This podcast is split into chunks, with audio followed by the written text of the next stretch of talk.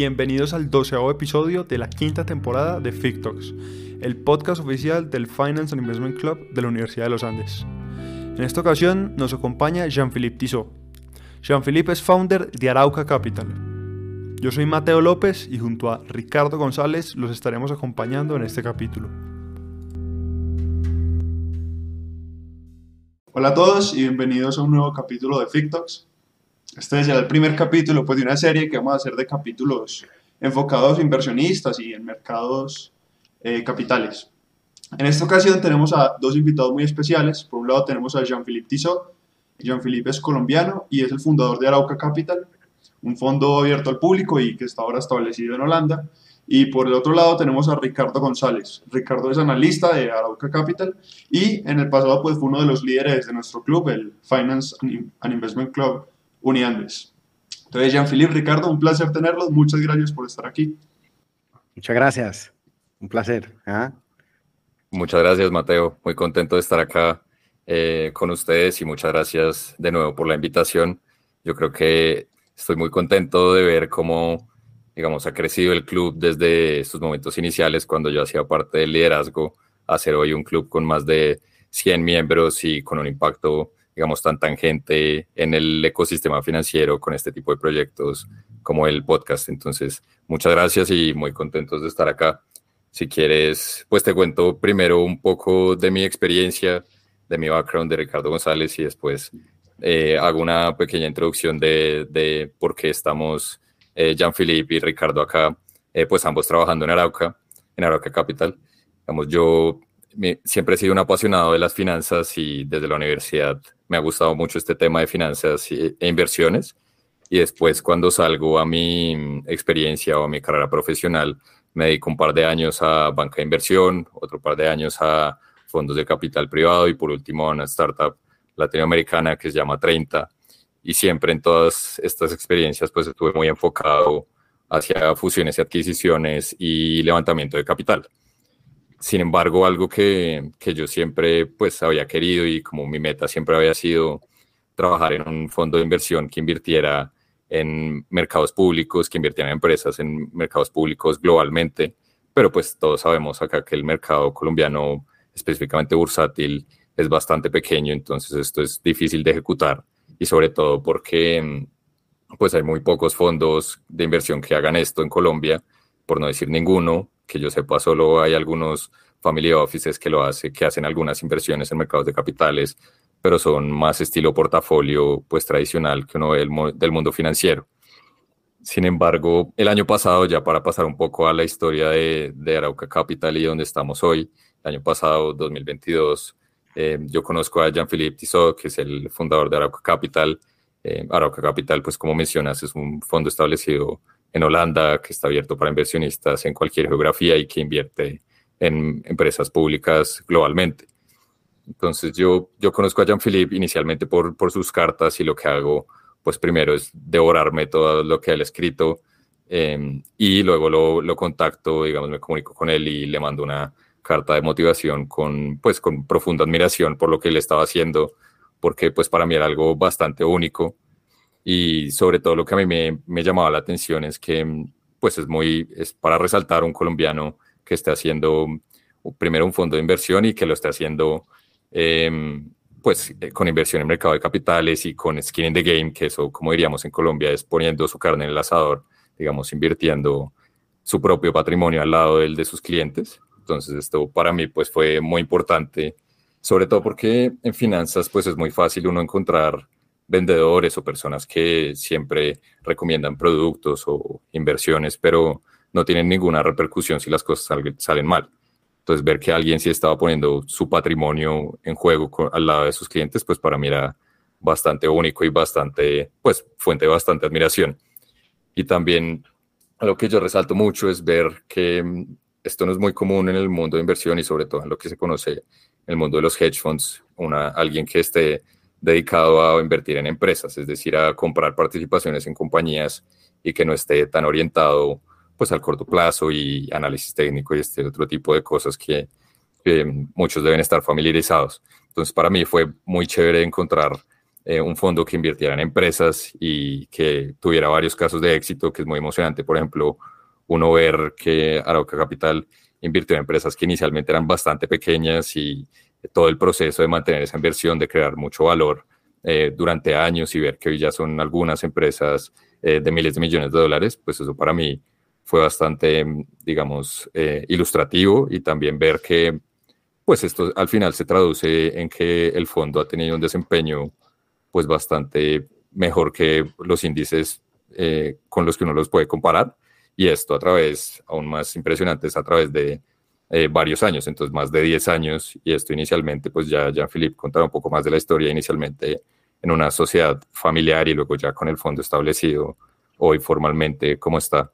Entonces yo creo que esto es muy chévere y lo último que, que resaltaría, tal vez ahí para terminar, es que ambos compartíamos bastantes como héroes de inversión que, de los que seguro hablaremos más adelante, como Nassim Taleb y Warren Buffett, Em, pero que Arauca Capital pues estaba, digamos, compartía esa filosofía que a mí me llama mucho la atención, pero iba un poco más allá y sintetizaba esos aprendizajes de ellos dos en una filosofía pues única eh, y que para mí fue bastante enriquecedora y como uno diría pues en inglés como eye-opening o que me abrió los ojos. Em, entonces eso fue bastante chévere porque no es común ver en, en el mundo de inversión eh, personas que estén pensando de manera independiente y que lo hagan, o sea, que no repitan simplemente lo que dicen inversionistas famosos o que hagan solo lo que ellos dicen. Entonces, eso es un poco de, cómo, digamos, comienza la relación entre Jean-Philippe y yo y cómo hoy estamos trabajando, pues, en Arauca Capital. Y ahí, si quieres, yo dejo que Jean-Philippe hable un poco más de, su background y su experiencia. Claro que sí. Primero, eh, muchas gracias, Ricardo, por esa presentación ah, tan bonita. La verdad, es un honor. Eh, me, me, me, siento muy feliz oír eso y, y, estoy muy contento con, con pues, contigo en, en, en Arauca y, y, hemos hecho un, un, trabajo muy, muy chévere. Muchas gracias, de verdad. Mateo, muchísimas gracias por, por esta oportunidad, uh, de verdad. Eh, yo me fui de Colombia hace 20 años, más o menos, un poquito menos, pero, pero me encanta estar vinculado al país y ver qué se puede hacer. Entonces, estar ahorita en un espacio universitario es, es, eh, es fantástico para mí, lo, agradezco mucho. Y ya sin más, entonces, em, pues les cuento, eh, en resumen, pues eh, se han hecho un poquito de cosas de mi background. yo soy administrador de empresas del CESA. yo en cuarto semestre arranco a trabajar en la bolsa, en una firma que se llamaba Bolsa y Banca. Ahí estoy en diferentes departamentos es asistente de la mesa de divisas, después soy el trader de la mesa de divisas. Eso coincide con, con el octavo semestre en el CESA, que era el tiempo donde tienes, eh, pues hacer las prácticas y yo ya era, pues trabajaba full time en, en Bolsa y Banca. Eso hace que yo me trazo una meta y yo no sé, en ese momento me, me dieron muchas ganas de trabajar en los, pues, en los bancos grandes y, y, y me gustaba mucho Londres, entonces me voy para Inglaterra, apenas me graduó, me voy para allá, eh, aprendo inglés, era un problemita que tenía que había que arreglar.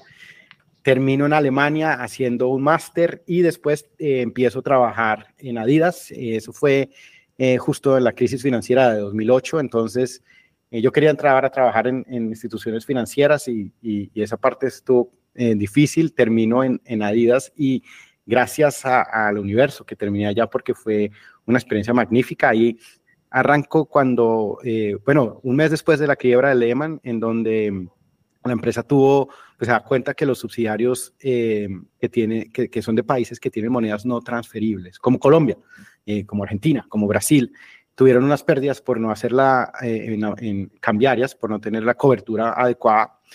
Y mi jef, mis jefes allá me explican en detalle toda la contabilidad de las coberturas y como yo sabía de trading, pues hablo español, eh, muy joven me, me, pues me toca establecer la estrategia y me, me, empiezo a manejar pues esa responsabilidad de tener todas las, las eh, coberturas cambiarias de Adidas para Latinoamérica. Después eh, me promueven y termino con, con la cobertura cambiaria a nivel mundial prácticamente, el 95%. Y ahí estoy varios años. Y después me voy a Inglaterra de nuevo, hago otro máster en Henley Business School y después entro a, a banking, empiezo, trabajo un año en JP Morgan en Londres, en la mesa de divisas, eh, enfocado más que todo en opciones, y después me voy a, a BNP, donde estoy más o menos cuatro años trabajando también en la mesa de divisas en, enfocado en opciones.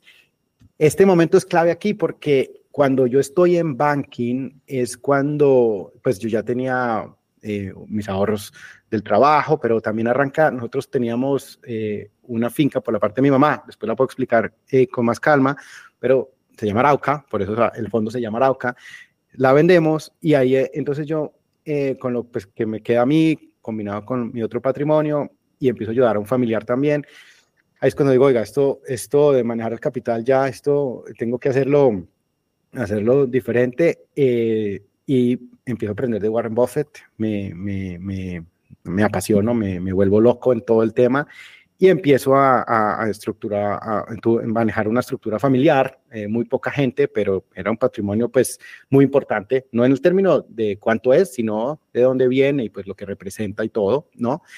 Y ahí, eh, eso desde ahí eh, no ha acabado, ¿no? Ese es el inicio, en teoría, de Arauca si tuviera otro, otro nombre, ¿no? Y después entonces yo le hago un, eh, caso a, a, un consejo de Warren Buffett, que es que para ser un buen inversor hay que ser un, un business manager, ¿no? Hay que gerenciar un negocio. Y para ser un buen eh, gerente de negocio hay que ser un inversor. Un inversor.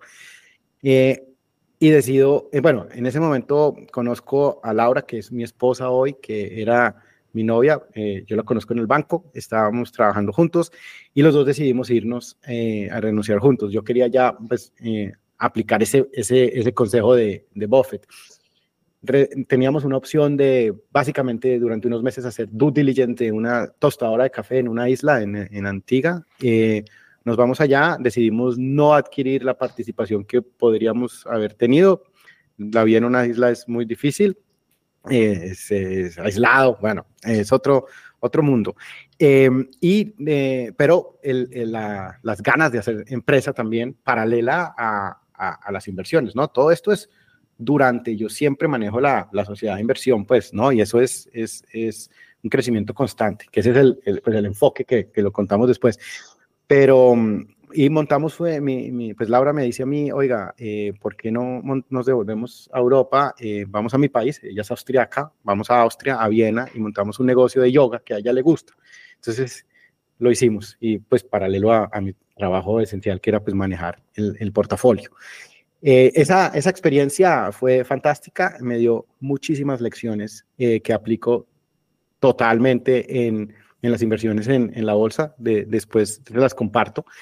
Y ya después de cuatro años vendimos el negocio de yoga y se monta, ya se, se cambia la estructura pues, familiar a un fondo con todas las de la ley eh, en Holanda, que ya pues cualquier persona puede invertir. Y yo, yo tenía unos ex colegas, unos amigos que querían pues pertenecer eh, a, a lo que yo estaba construyendo y se decide abrir Arauca Capital. Y en esas estamos. Uh, por ejemplo, algo, algo que usted mencionaba es la parte de la finca de su mamá, Jean-Philippe. Digamos, acá, yo creo que esa es una historia muy bonita de la transición de Hacienda Arauca a Arauca Capital y no sé si quiere contar un poco más sobre, sobre esa transición. No, sí, sí, claro, es, es, es, es, importante. La, la, bueno, mi mamá murió cuando yo era un niño, ¿no? Entonces todo lo que es relacionado con ella y con su mamá, con su, pues con la familia de mi madre, perdón, eh, es sagrado, ¿no? Entonces, eh, esta parte es, es clave. Eh, la Hacienda Arauca era una propiedad muy grande que por muchísimas generaciones estuvieron eh, en la familia de mi mamá, ¿no? Estuve, fue el pilar económico de la familia por unos años, eh, también había muchas familias trabajando en su momento, era un eje económico en la, en la, en la región. la finca, pues para que se hagan cuenta que la hacienda, ¿no? quedaba en el queda, pues eh, la vendimos, pero queda en el Cauca, eh, frontera con el Huila, cerquita a una zona difícil que es La Plata. Eh, en, una de las fronteras es el río Páez y las otras son unas montañas. Es, es, un lugar precioso, ¿no? Allá crecen un montón de cultivos, eh, café, bueno, frutas, las que quieran, todo lo que haya. también zona ganadera. Había lagunas, había quebradas que nacían y morían en la finca bueno, era, era una, una, cosa muy linda. También tenía una zona una, una, parte difícil, ¿no? Esa pues, zona pues ha sido complicada, fue una zona conflictiva. A mi tío en los años 90 lo secuestran en la finca, eso fue difícil. Eh, nosotros, a nosotros nos invadieron la finca muchas veces, la hacienda. Eh, nosotros no pudimos ir por bastantes años. Eh, bueno, era, son cosas complicadas, pero miren el, el, el um, lo bonito de la enseñanza es, estos son muchos de años, más de 100 años que pasaba, pasaba en, la, en la familia. A pesar de todo lo que ha pasado, el valor se, se conservó, ¿no? Entonces, imagínense, yo, así sea, porque esto se divide eh, pues en bastantes personas, mis primos, bueno, todo, eh, pero yo decir, oiga, esto, por todo lo que ha pasado Colombia y, el valor no se ha perdido, lo que me queda a mí, o sea, yo no puedo tirármelo, ¿no? Eh, y aparte, me, me, pues un familiar muy cercano me, me, pregunta y me dice, oiga, como, eh, como usted es el experto financiero, experto en comillas, ¿ah? Eh, me puede ayudar a manejar una parte de, de lo de Arauca. Entonces, eh, ahí, esa, esa, parte yo estaba en banking ya, ¿no? Cuando me dicen eso, y, y, eso fue como un baldado de agua fría para mí, porque yo digo, ok, con esta responsabilidad es como, ok, experto financiero, digo, yo ya llevaba muchos años trabajando en banking, bueno, y todo el, el background que les conté, digo, sí, pues sabemos muchas cosas, sabemos cómo funcionan los mercados, las tecnicalidades, todo, ¿no? Eh, podemos hablar a posteriori de todo lo que pasa, tenemos opiniones en todo, pero, pero la verdad es que uno no está, o sea, uno, uno, uno no tiene ni idea dónde van a ir los mercados. Uno no sabe si mañana las acciones van para arriba o cuál va a ser la que va a subir o bajar. No, eso no lo sabemos. Y el que diga que lo sabe está mintiendo. Entonces eso fue como algo como un baldazo de agua fría, digo, bueno, ok, esto no puedo hacer lo que, lo que veo en el mundo financiero, que son movimientos a corto plazo, mucha especulación, y, y, no, yo no vi, pues, o sea, esas historias de generación de capital que uno se las se la ve en personas como Buffett, ¿no? Entonces digo, bueno, si vamos a manejar capital, pues porque pues toca aprender del mejor inversor eh, del mundo, ¿no? Y ahí es donde en, el bookstore, en la tienda de libros de, de, ahí de Londres, cerquita de la oficina. Eh, bajo y me compro el primer libro, me lo leo en, no sé, un día, no sé, dos, lo que sea. Eh, después me compro todos los que puedo y eso arranca la eh, me cambió la vida radical, porque entonces ah, veo que Buffett, que es el mejor inversor del mundo, ¿no?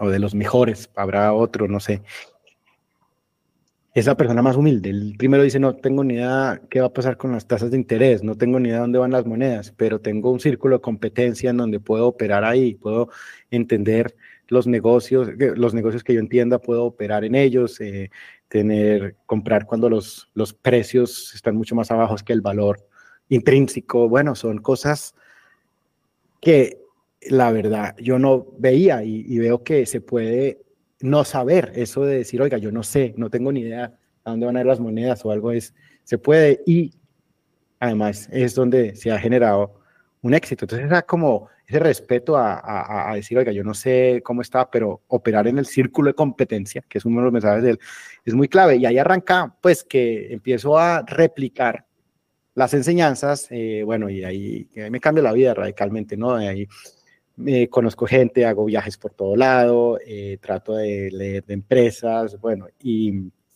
y, ahí, y ahí cambia. Entonces, eh, esa parte de manejar las cosas con la filosofía de Warren Buffett es algo que yo creo que me llega es por, por la necesidad de, o, de, entendimiento que el capital, ¿no? No es homogéneo, ¿no? No, no es lo mismo decir, oiga, yo tengo 100 mil pesos, voy a comprar una acción de fabricato, se perdió eh, o la que sea, vuelvo a arrancar, ¿no?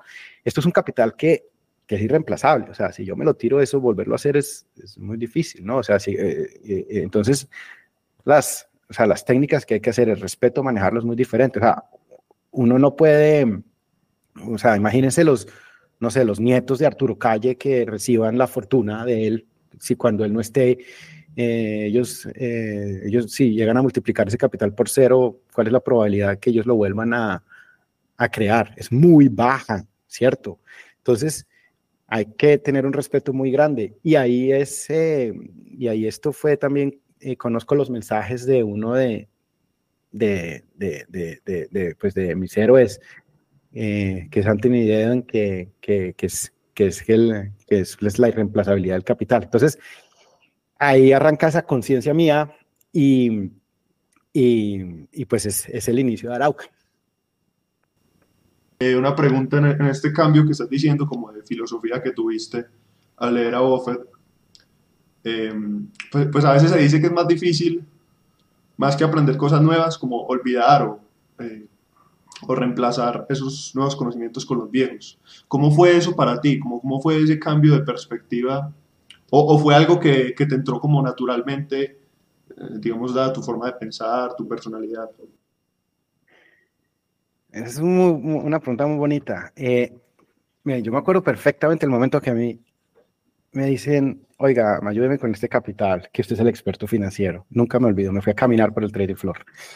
Eh, y yo digo, no, eso no es verdad. Entonces yo ah, yo tengo que, literal, yo tengo que comprar activos que estén, o sea, o acciones, siempre pensé que estén a precios bajos cuando las cosas caigan, que entienda, eh, y mantenerlos, ¿no? No hay que hacer ese trading de, de, que uno está, o sea, uno en banking uno necesita generar movimiento porque pues eso son la, esa es la fuente de, de, de, pues de, de, ventas, de revenues del, de, la, pues de uno, ¿no?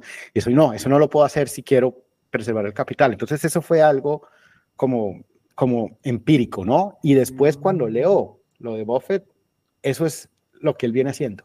Entonces fue como un aha moment. Ahí fue cuando ya dije, ya, listo, esto, eh, esto tiene que ser así, ¿no? Y aparte que tú tienes la conciencia absoluta que como él lo hace, se genera capital. O sea, cuando tú lees otros inversores que están haciendo lo mismo, no todos, pero muchos, eh, y también han generado un, un, un, capital muy importante. Entonces ahí es donde dices, oiga, yo quiero estar en este colegio, yo quiero, yo quiero que me enseñen ellos.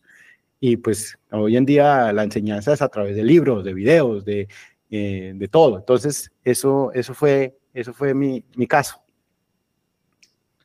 Además, yo creo que algo, algo que resaltaría ahí relacionado con tu pregunta, Mateo, es que una vez, eh, y Jean-Philippe, usted me corrige si no es así, pero yo siento que una vez se tiene, digamos, la presión o la responsabilidad de capital propio y capital de familiares, como que se entiende de manera mucho más destilada esa idea de que el capital es irreemplazable y de que, o sea, cuando uno tiene la carne puesta en el asador, como que se, se digieren mucho más estas, estas lecciones de, de Buffett y demás, y se entiende de verdad que el capital es irreemplazable y también que hay una diferencia muy grande entre preservar y crear capital, que yo creo que eso es súper clave. O sea, una cosa es preservar y otra crear capital, pero no sé, ahí Jean-Philippe, ¿usted qué opina al respecto? Venga, le, le, hacemos una, una pregunta a Mateo. Mateo, ¿usted qué crees, ¿tú qué crees que es más fácil? ¿Preservar capital o, o eh, perdón, sí, preservarlo o crearlo de ceros? creería que crearlo de ceros. ¿Por qué? Como que la intuición me dice que crear desde ceros un capital grande, pues lo hace muy poca gente, es muy difícil. Mm, aunque claro, ya que lo pienso, quizás realmente, digamos, empresas o familias que duren con un capital mucho tiempo, es, al final todo se acaba. Exacto. Entonces, depende del tiempo que se esté viendo. Pero si es a muy largo plazo, entonces cambiaría mi respuesta para preservar. Sí, claro, hay que, hay, que, hay que mantenerlo. O sea, la idea es, no sé, imagínate, tú construiste una empresa muy buena, eh, hiciste un muy buen capital, tus hijos eh, lo tienen que conservar para la siguiente generación y así, ¿no? O sea, exacto, a eso me refiero. El, eh, ahí estamos de acuerdo en esa parte, sí, es, es mucho más difícil eh, conservarlo, ¿no? Y, yo he estudiado familias, libros, todo, y mira, yo he llegado a una conclusión crear, o sea, por ejemplo, crear riqueza. En crear riqueza tú puedes, puede ser un factor de la suerte. Puede, puede ser, no sé, una lotería, un ticket de lotería, puede ser una, un negocio, eh, estar en el lugar adecuado, en el momento adecuado, en el club conociste a alguien y ese negocio cambió la vida, ¿no? Eh, también comportarse en los mercados financieros, invertir muy bien o trabajar muchísimo en tu empresa, muchísimas factores, pero los, las habilidades eh, que se necesitan no son lo mismo. O sea, por ejemplo, tomar muchos riesgos, ¿no? Joven, cosas que no harías viejo. Puede que te hayan hecho rico, ¿sí me entiendes? Pero las habilidades para crear capital son muy diferentes que las habilidades para preservarlo, ¿sí me entiendes? para preservarlo no te puedes equivocar muchísimo, porque si lo pierdes, lo pierdes. ¿Sí me entiendes? Entonces, en un lado uno necesita estar, uno, si tú eres un, un, un, loco tomando riesgo y eso te hizo rico, si lo sigues haciendo por siempre, lo vas a perder. ¿Sí me entiendes? Puede que hubo un momento de suerte y funcionó, pero haciéndolo todo el tiempo no. Entonces hay que tener una paranoia, hay que tener un respeto con lo desconocido. Nosotros en las inversiones, em, nosotros no sabemos la realidad de nada, o sea, nosotros vivimos en hipótesis. Entonces al final que eh, que eh, el tiempo te empieza a dar la razón o no, y eso toma tiempo. Y cuando estás preservando el capital, tienes que tomar decisiones que no te equivoques por muchos periodos de tiempo. Y no que equivoques, no es que todas las inversiones tienen que ser positivas, no. Tiene que ser que las inversiones que se pierdan son, son porcentajes pequeños del patrimonio y el patrimonio nunca está en riesgo. Entonces, eso es muchísimo más difícil. ¿Sí me entiendes? Y eso, por ejemplo, no sé si eh, tú conoces la historia de los Vanderbilt en Estados Unidos. Sí, sí, he visto un poco al respecto. Ellos, eh, el, creador del capital era el Comodor Vanderbilt, se volvió el más rico del mundo, ¿no? Él era el magnate de, de los ferries, transporte, y después se pasa a los trenes. Hay un libro en inglés se llama The Fortune's Children, en donde muestra cómo el capital se pierde total. Después, en la tercera generación, ¿no? Empiezan a hacer diferentes cosas. Y bueno, eso pasa una vez y pasa muchísimas veces, ¿no? Cuando uno empieza a analizar diferentes. Y las familias que lo preservan son muy pocas. Entonces a mí eso me encanta, a mí me encanta estudiar eso. Y aparte, pues ya que estamos en este tema, eh, ¿tú cómo crees que se pierden las fortunas de lo que yo he estudiado? La eh, ¿Cuál es la manera más común de la pérdida de las fortunas? Hombre, pues yo creería, y con lo que está diciendo de los Vanderbilt, pues es que también pasa mucho que cada digamos, yo tengo cuatro hijos, cada hijo tiene cuatro hijos, entonces se va diluyendo mucho la, la riqueza. Y puede que algunos hagan algo bueno, otros hagan algo malo, pero creería que eso es como lo principal, se diluye entre generaciones. Y también, digamos, generaciones que están no muy acostumbradas a, a dificultades o a, o a, empezar desde cero porque han vivido muy bien por la riqueza antepasada, con la riqueza de sus padres, digamos. Creería que es por ese lado, no sé, cuéntame. Si se diluye, sí, eso pasa, claro, lógico, ¿no? Eh, eh, con la Hacienda Arauca nos pasó la dilución. Cada quien tiene un pedazo diferente, menor al valor actual, pero no se perdido, ¿no? No, no, no. Ya cada quien, pues de pronto, no sé, pero ahí no se pierde el capital. No perder es que tu patrimonio era 100 pesos y hoy es uno, ¿no? Ese, esa, eso, a eso voy. El, en la realidad, el, la gente, muchas veces la gente me responde, es como, oiga, eh, gastando mucho comprándome, no sé, eh, carros de lujo, yendo a vacaciones carísimas o algo. Y la verdad no es eso, porque la, la, las pérdidas de, las, de los capitales siempre pasan en invirtiendo mal, en malas inversiones y manejar el riesgo mal. Eh, el, cuando gastas mucha plata, tu, tu cuerpo siempre va a tener alarmas. O sea, si tú ahorita vas y dices, no, me voy a comprar la ropa más cara, lo haces por dos años, tú sabes que, oiga, eh, me estoy tirando el capital, eh, no sé, me compré una casa carísima y estoy remodelando. Eso lo sabes, hay alarmas, el cuerpo te lo dice. Cuando tú estás invirtiendo, no. Entonces, cuando tú estás invirtiendo, tú estás postergando la gratificación, sembrando semillas, todo lo que es correcto, ¿no? Pero si estás, si estás invirtiendo mal porque, no sé, no hiciste las tareas de entender lo que estabas haciendo o pusiste muchísimo más de lo que debías haber puesto. Y ahí es donde se van. Eso, eh, invirtiendo no te da las alarmas que, que, te da gastar. Entonces, si invierte uno mal, está, está, está, pues está jugando con, con, con fuego. Y entonces, es por eso que digo, el, el respeto al capital tiene que ser brutal, ¿sí me entiendes? Cuando uno lo maneja y cuando uno maneja el de uno, cuando uno maneja el de terceros, cuando uno maneja el, el, cualquier capital, ¿sí me entiendes? Sí, y que además, por ejemplo, yo creo que en este, en este punto de que prende alarmas, por ejemplo, incluso en la sabiduría, en la sabiduría popular, el gastar, pues es claro que prende muchas alarmas. Por ejemplo, han dicho que hay que cuidar los millones, hay que cuidar los centavos porque los millones se cuidan solos. Entonces, siempre la gente tiene claro que, que el gastar eh, no es bueno y eso prende muchas alarmas, mientras que es fácil sentirse, entre comillas, productivo invirtiendo. Entonces, si tú inviertes, no sabes si es la inversión adecuada, pero te sientes de cierta manera productivo. Y eso también yo creo que está muy relacionado con los incentivos que hay hoy en día en el mercado financiero. Entonces, toda la gente, digamos, está tratando de, digamos, de que tú pongas tu capital con ellos y de venderte algún servicio algún producto financiero. Creo que esta parte de los incentivos financieros, de los incentivos en el mercado financiero también es súper relevante. No sé, Jean-Philippe, ¿qué, ¿qué opina? Si está de acuerdo conmigo. Sí, sí, claro que sí. El, el, el, problema de los incentivos es un problema no de Colombia, no de Estados Unidos, del mundo entero y no de hoy, sino de siglos atrás. Desde la primera vez que hay transacciones en, en, en Brujas, en, en, la taberna de Bamburse, de la familia, que son los que le dieron el, el nombre de bolsa después a, pues a, a, a, lo que conocemos hoy como bolsa. Eso siempre ha existido. ¿Y qué, qué, pasa? Que el incentivo, no sé, de los intermediarios financieros, pues es generar movimiento, generar eh, que el inversor pues cambie las cosas, que hoy estamos en estas acciones, que mañana en estas, que, porque si no, pues no, no cumplen las cuotas y los echan. Eh, los bonos son a un año, eh, es cuánto se ha generado en, en producción a través de los clientes, pero no cuánto hemos ayudado a los clientes. Y la verdad, eso, eso no va a cambiar, eso es así. Y eso así yo trabajaba, o sea, eso cuando estaba en banking, eso es así. Eh, obviamente yo no estaba recomendando inversiones, estaba yo en, en divisas, pero es el mismo principio.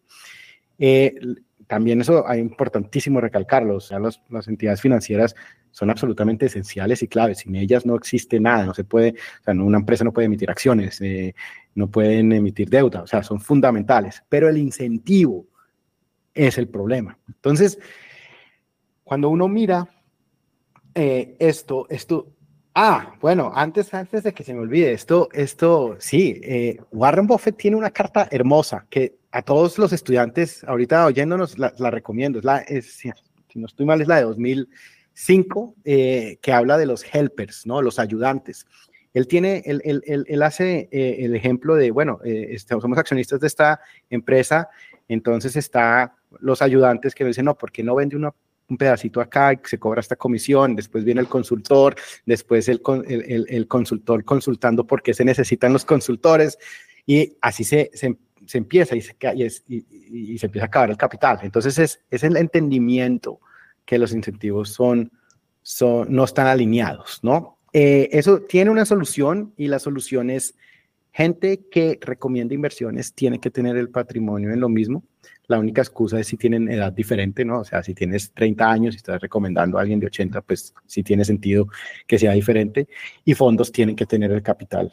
Eh, los gestores de fondos tienen que tener el capital, pues que en, lo que están manejando. Si, si es lo que, si son generalistas, pues, y es lo que están haciendo, porque al final de cuentas, si no uno tiene otro, otros incentivos, o sea, en la época romana los, eh, los eh, ingenieros de arcos tenían que estar abajo del arco cuando los andamios se quitaban, ¿no? Si, si estaban hechos malos, pues ellos pagaban el precio.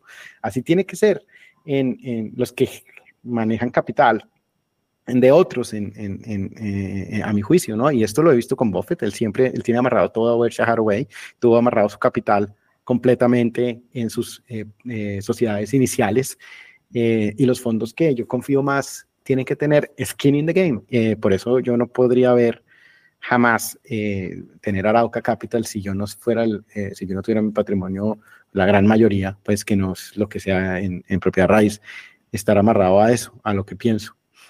Eh, eso es, eso es completamente clave. O sea, no, no va a cambiar, pero sí hay manera de, de solucionarlo uno mirando en dónde, dónde que oye, ¿no? O sea, es como dice, como dice Nacintó Taleb, no importa lo que uno piensa, importa es cómo está el patrimonio, el, pat el, portafolio. Eh, ahora que estás hablando de incentivos, y, y pues pienso un poco en, en, lo que estás diciendo de consultores, investment bankers, eh, banqueros, o, o, los propios pues, que manejan el capital, pues asumo que te refieres más a las comisiones, ¿no? Entonces me, te preguntaría si te, si te gustaría compartir cómo es el sistema quizás de comisiones en Arauca Capital eh, por qué es de esa forma y por qué quizás sientes que no, no tiene esos mismos incentivos que, digamos, estás criticando en, en, en otros lados. Claro, yo en, claro que sí. Eh, en Arauca, el, yo quiero hacer, o sea, eso es lo mismo. Esto sí es, que es copiado de, de Buffett, es hacer dinero con mis partners y no de mis partners. Nosotros nunca vamos a tener eh, fees eh, de performance si no estoy haciendo nuevo dinero para los inversores, ¿no? Eso, eso es algo clave, o sea, si me, me da inversor uno, así 100 dólares, si se cada 90 y después cada 99 no van a haber fees de performance, después sí habrá un porcentaje y 20% del, del, del, de, lo del fondo. Y yo tengo, yo antes no tenía ningún management fee ni nada, ¿no? Cuando porque pues no tenía costos. Ahorita cuando tienes un fondo, pues sí tienes costos. Entonces yo tengo un, un, un, un management fee pequeño, que es el 1, que yo lo devuelvo siempre que hay performance fees, ¿no? Entonces, eh, pero también necesito dormir tranquilo en un año que no sé, de cuenta el mercado cayó 30% y eh, pues ese 1% mantiene el fondo y los costos. Ahorita los costos de un fondo pues son muy, muy grandes, ¿no? Entonces, eh, eso es como está el esquema. Sí, y acá yo creo que básicamente para complementar pues lo que mencionaba Jean-Philippe es hacer dinero con sus clientes o con sus partners y no de sus clientes. Esto es porque los incentivos, como estábamos hablando, pues de cierta manera están alineados porque cuando el, el dinero de los partners crece, ahí es cuando ese 20% que mencionaba Jean-Philippe eh, se aplica y eso alinea los incentivos tanto pues de, del fondo Arauca Capital como con los de eh, sus inversionistas o, sus partners. Y esto, por ejemplo, yo creo que es muy, es muy valioso esa pregunta porque de hecho hay una, uno de los héroes o modelos a seguir que nosotros seguimos mucho en Arauca Capital y que Jean-Philippe ya lo mencionó es Anthony Deden. Eh, y él menciona, o de él pues aprendimos esta idea de la diferencia entre un, un negocio de inversión y una práctica de inversión, que una práctica de inversión pues es precisamente esto esta idea de hacer dinero con los clientes, sino de sus clientes, porque como hemos venido hablando, pues hay muchas firmas de inversión o intermediarios que están estructuradas eh, en términos de sus incentivos para hacer dinero de sus clientes, ya sea por las transacciones o por eh, esta comisión pues de manejo que cobran eh, muchos fondos sin importar el desempeño del fondo. Claro, o sea, el, el, cuando el hecho de que los intereses estén desalineados, esto genera siempre un conflicto en, la manera de invertir, ¿no? Entonces, un ejemplo eh, clave que, a mí me gusta hacer a veces cuando se habla de esto es cuando uno va al, doctor con un dolor de estómago eh, y asumamos lo que más le gusta a uno es, no sé, lechona y aguardiente, por ejemplo.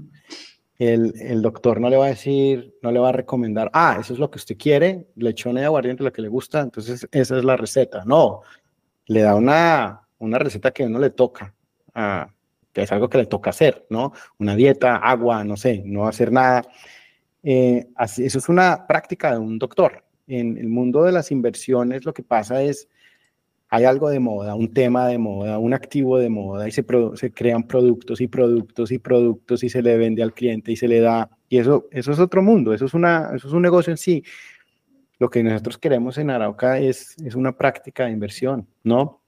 En donde yo, yo siempre estoy pensando a futuro, a futuro de mi hija. Eh, esto quiero invertir acá, eh, de pronto esto, esto no es, eh, no estoy muy seguro, entonces tengo que poner una posición pequeña, eh, tengo que dejar eh, un, margen muy grande si hay errores o lo que sea, con tranquilidad, eh, pero no estoy, no estoy muy mirando, oh, es que estos posibles inversores quieren esta clases de inversiones, entonces vamos a hacerlo y vamos a modelar el fondo a través de eso. Eso no va a pasar, eso es innegociable. Para generar retornos, para preservar capital, de verdad es muy difícil. Esta, esta, esta profesión es muy, muy difícil. Muy poquita gente genera retornos eh, satisfactorios a través del tiempo, pero eso, y eso requiere una disciplina muy grande. Yo por eso entonces, esto no es negociable, ¿no? Es que el fondo es algo, o sea, yo, yo lo veo como la continuación de Arauca, de la hacienda Arauca, ¿no? Entonces toca, toca hacer algo. Eh, eso no significa que todas las decisiones nuestras sean correctas, ¿no? nos hemos equivocado y nos equivocaremos mil veces, pero, pero se respeta lo desconocido, se, se, no, no, no, se toman decisiones que pongan la, que no se vaya a sacrificar el capital, jamás, ¿sí me entiendes? Entonces, nosotros, esto fue articulado por Anthony Deden, eh, el ejemplo de la práctica de inversión eh, a mí me marcó muchísimo y, y, así, así está, así está, así es como, como, pues como me gusta que, que vean Arauca las personas.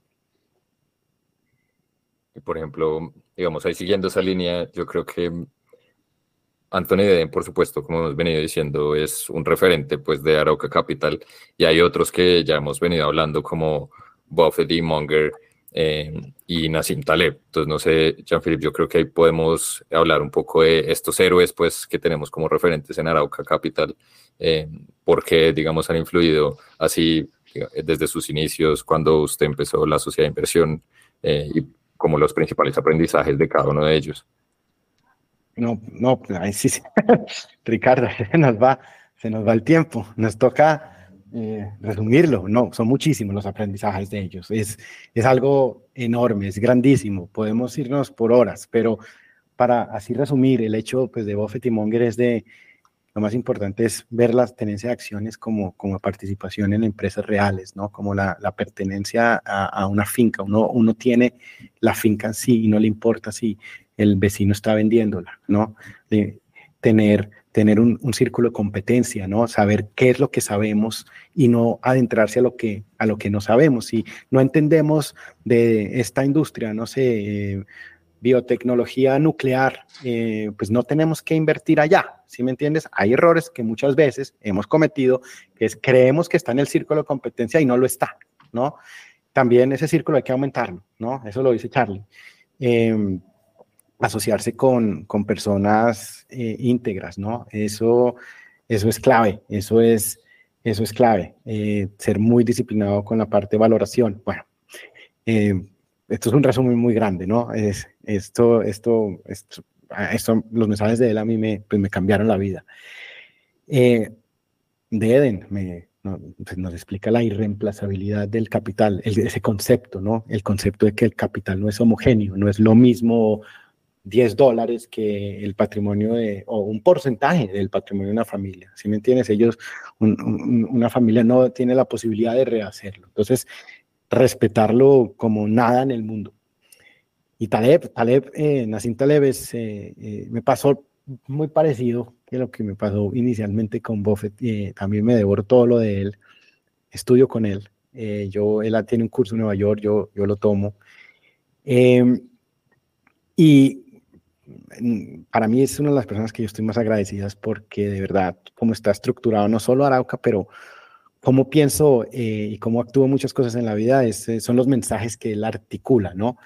Em, yo tengo unos pilares en Arauca que, espero explicarlos más tarde, entonces me gustaría explicar Taleb en ese momento para no dividirnos, pero porque es mucho y tengo, eh, entonces si, si no es problema, a Taleb lo traigo un, un poquito después de Y ahí yo creo que algo que yo siempre he visto eh, en el tema de Buffett es que es muy común uno ver citas o frases de Buffett por todo lado, bien sea por inversionistas o no inversionistas, gente que no está familiarizada con el mundo de las finanzas.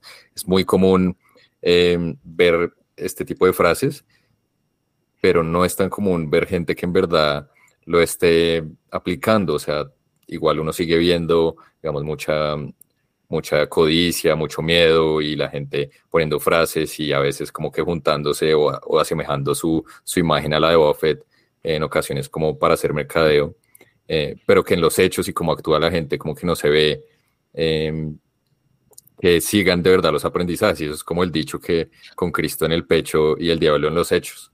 Entonces, porque, por ejemplo, a mí siempre me ha generado curiosidad esto son las mejores contribuciones de Ricardo. Dichos. Exacto. o como que, para decir otro dicho, como que el, el, baile no cuadra con la música. O sea, como que la gente lo dice y lo dice, pero no, pero no, no, lo aplican. O sea, ¿usted por qué cree? Yo creo que hay alguna pieza como que está faltando en esa ecuación de la gente que lee tanto a Buffett. Uy, eso, ese es otro tema eh, que se extiende eh, y es clave. Eh, venga, ah, pero aquí sí me toca explicar algo, eh, que asegurarme que todos los que nos oigan lo saben. y yo aprendí esta palabra viejo, ¿no? O sea, no es que hay que saberla joven. Usted, Mateo, por ejemplo, si yo hablo de platitud, ¿usted entiende el significado? ¿Platitud? Sí, sí, señor. No. Bien, platitud. Platitud es, es eso viene del francés de, de plat, que significa plano, ¿no? Y, también, pues, eh, influido por, latitud y rectitud, ¿no? Entonces es, algo que es banal, ¿no? Que no tiene relieve, plano, ¿listo? Pero en, en el término eh, que a lo que lo quiero llevar, son términos que se usan para referirse, por ejemplo, a frases o afirmaciones comunes, obvias, pero totalmente sin originalidad, ¿no? Y que, pues, y que pretenden dar una, una impresión de sabiduría o moralidad, ¿no? En, en, frases así, usted corríjame, Ricardo, si, si, ese es el, el, el, hombre de los dichos. Por ejemplo, es decir, el tiempo lo cura todo, ¿no? O lo importante es participar. Así, sin nada más. Esas son cosas, esas son platitudes, ¿no? Em, en el mundo mío de inversiones, platitudes vienen todo el tiempo, ¿no? En, en inglés la palabra se usa muchísimo porque la gente está cansada precisamente de las platitudes con Buffett, ¿no? En, o sea, Buffett dice, hay que comprar, eh, hay que comprar cuando hay sangre en el mercado, o sea, cuando hay que estar ¿no? miedoso cuando el mercado está codicioso y al revés, hay que estar codicioso cuando el mercado está miedoso. Sí, eso es verdad, eso es exactamente, pero, pero decirlo sin, sin, sin hechos, oiga, yo lo acabo de hacer acá, esto, eh, tal, eso se vuelven platitudes y eso pasa muchísimo. Entonces, yo cuando arranco, ¿no? Es que esto, este el mundo de la inversión es algo muy bonito porque uno, uno cambia mucho, ¿no? Y uno se aprende, aprende de sí mismo y todo. Cuando yo arranco, cualquier persona que, que, pusiera algo de Buffett ya era mi amigo, ¿no? Era, era algo que había que ver. Y ya después uno se empieza a dar cuenta si hay sustancia, si hay o si no. Y a mí me dio muchísima curiosidad ver mucha gente del, del mismo colegio, llamémoslo así, ¿no? Ponían y ponían las frases y se trataban de poner y no generaban, pues, retornos satisfactorios. No estoy diciendo que tienen que ser arriba del mercado, del S&P o lo que sea, sino retornos negativos por años o yo decía, pero ¿qué pasa? O sea, hay, hay, hay, y ahí donde yo digo, bueno, hay muchísima gente que pues, lo utiliza para mercadeo, para buscar una asociación con él, o una foto que se tomaron alguna vez, entonces ya, de eso lo, lo multiplican. Eh, pero yo dije, no, entonces yo analicemos el, el, problema real. Entonces yo digo, ¿cuáles de los mensajes que él pone que no, que la gente no sigue? Y yo puse a mirar todas las entrevistas que él puso, todas las cartas, yo leía y decía, todo esto lo repiten, lo repiten, lo repiten. ¿Y cuál es el que menos dicen? Y él, él, él habla muchísimo, pero muchísimo, es, eh, de la importancia del temperamento para tener eh, éxito en el mercado financiero, ¿no? Y si yo lo dejo así, eso es una platitud, ¿no? A mí me toca ir y explicar ah, cómo lo, lo vuelvo tangible para, para mí, pues, como, como gestor de capital y como y en Arauca. Entonces, digo, listo, es que eso es lo que la gente no está hablando. Buffett siempre dice, no necesita uno tener un IQ de 200, no necesita tener uno de los contactos en la Reserva Federal, no necesita, no, no necesita primero que todo tener un temperamento bueno. Eh, y un temperamento que no nos excite demasiado si la gente está de acuerdo o que uno se deprima si la gente no está de acuerdo. No, que no tenga un temperamento estable. Digo, ok, bien, eh, temperamento. Entonces, eh, uno es colombiano, uno de pronto, en mi caso, pues, eh, es más emocional, ¿no? Sobre todo que donde yo vivía en, en Europa, la gente, pues, mi, ambiente, ¿no? Alemania, Austria, todos esos países que he vivido, la gente es más, pues, más tranquila. Entonces, digo, si el temperamento es, es tan importante, pues a mí me toca trabajar y entendámoslo. ¿Y qué es? Entonces el temperamento, yo me hago un estudio muy grande, entonces el temperamento es, es el reflejo de cómo nos comportamos, ¿no? Cómo nos comportamos ya pues en, en el mundo de las finanzas, en el mundo de las decisiones de, de dinero. Y, y, cómo nos comportamos en general es el resultado de nuestra biología, ¿no? Nuestra biología mamífera.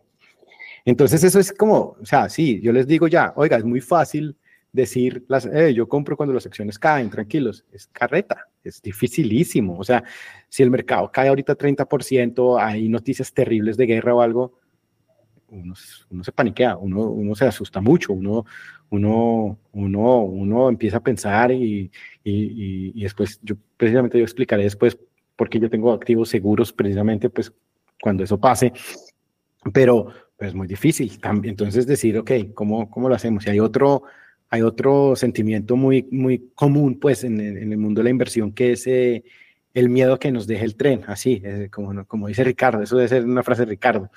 En, en, inglés es el, el FOMO, el Fear of Missing Out, es el miedo que nos deja el tren. Eso decir, oiga, yo estoy tranquilo, si quiero una, algún activo que va a subir y empieza a subir, entonces no, hay que comprar más y, y eso me empieza a enseguecer.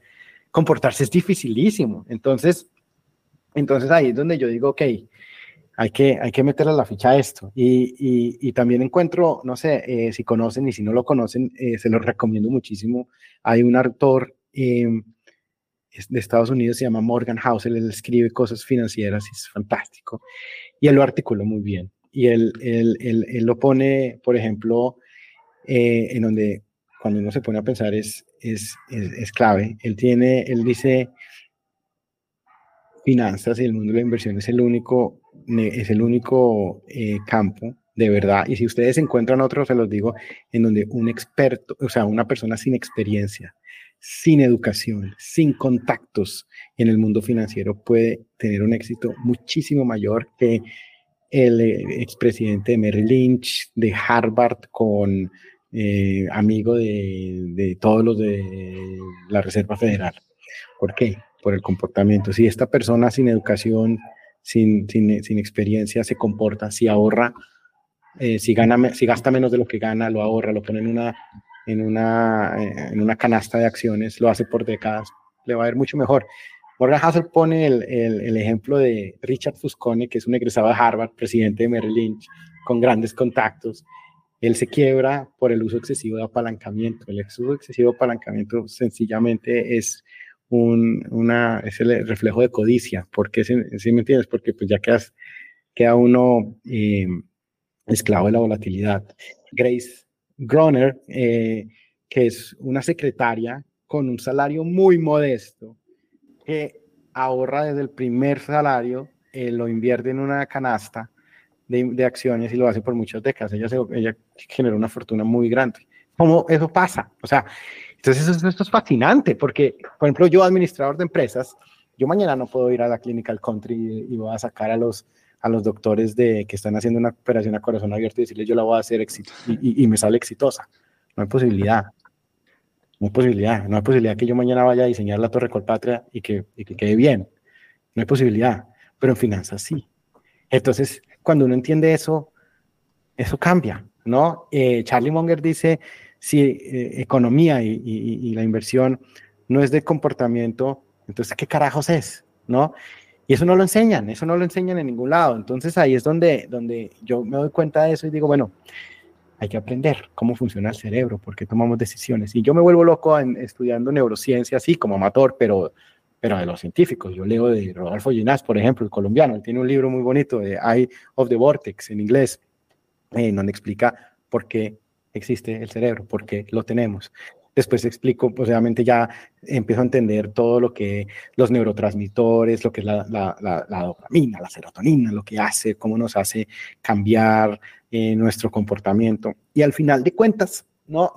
Yo tengo mu muchísimo tiempo estudiando eso. Al final de cuentas, uno, uno, yo llegué a una conclusión que es, listo, somos animales, ¿no? Eh, no hay posibilidad jamás de que uno vaya a dominar este tema, pero lo que uno sí puede generar son trucos, ¿no? Entonces, si uno tiene mucho estrés, eso está dominado por la hormona cortisol. Esa, la hormona puede durar días y lo empieza a acabar eh, lo puede deprimir, bueno, uno ve mal, entonces ahí es donde uno vende las acciones, ¿no? Entonces en esos casos uno tiene que tener trucos, cada persona es diferente. Eh, cuando uno está muy excitado, que por algo eso es dopamina, ¿no? Entonces eso lo ensegue es el riesgo, uno toma riesgos mucho más grandes que uno debería. Cuando uno está consciente de eso, entonces uno empieza a respetar su biología y empieza a tener, pues, eh, trucos en donde no puede tomar uno decisiones en ciertos momentos, sea algo personal eh, que está bastante mal, pues uno no está, uno está en la banca en esos días tomando decisiones.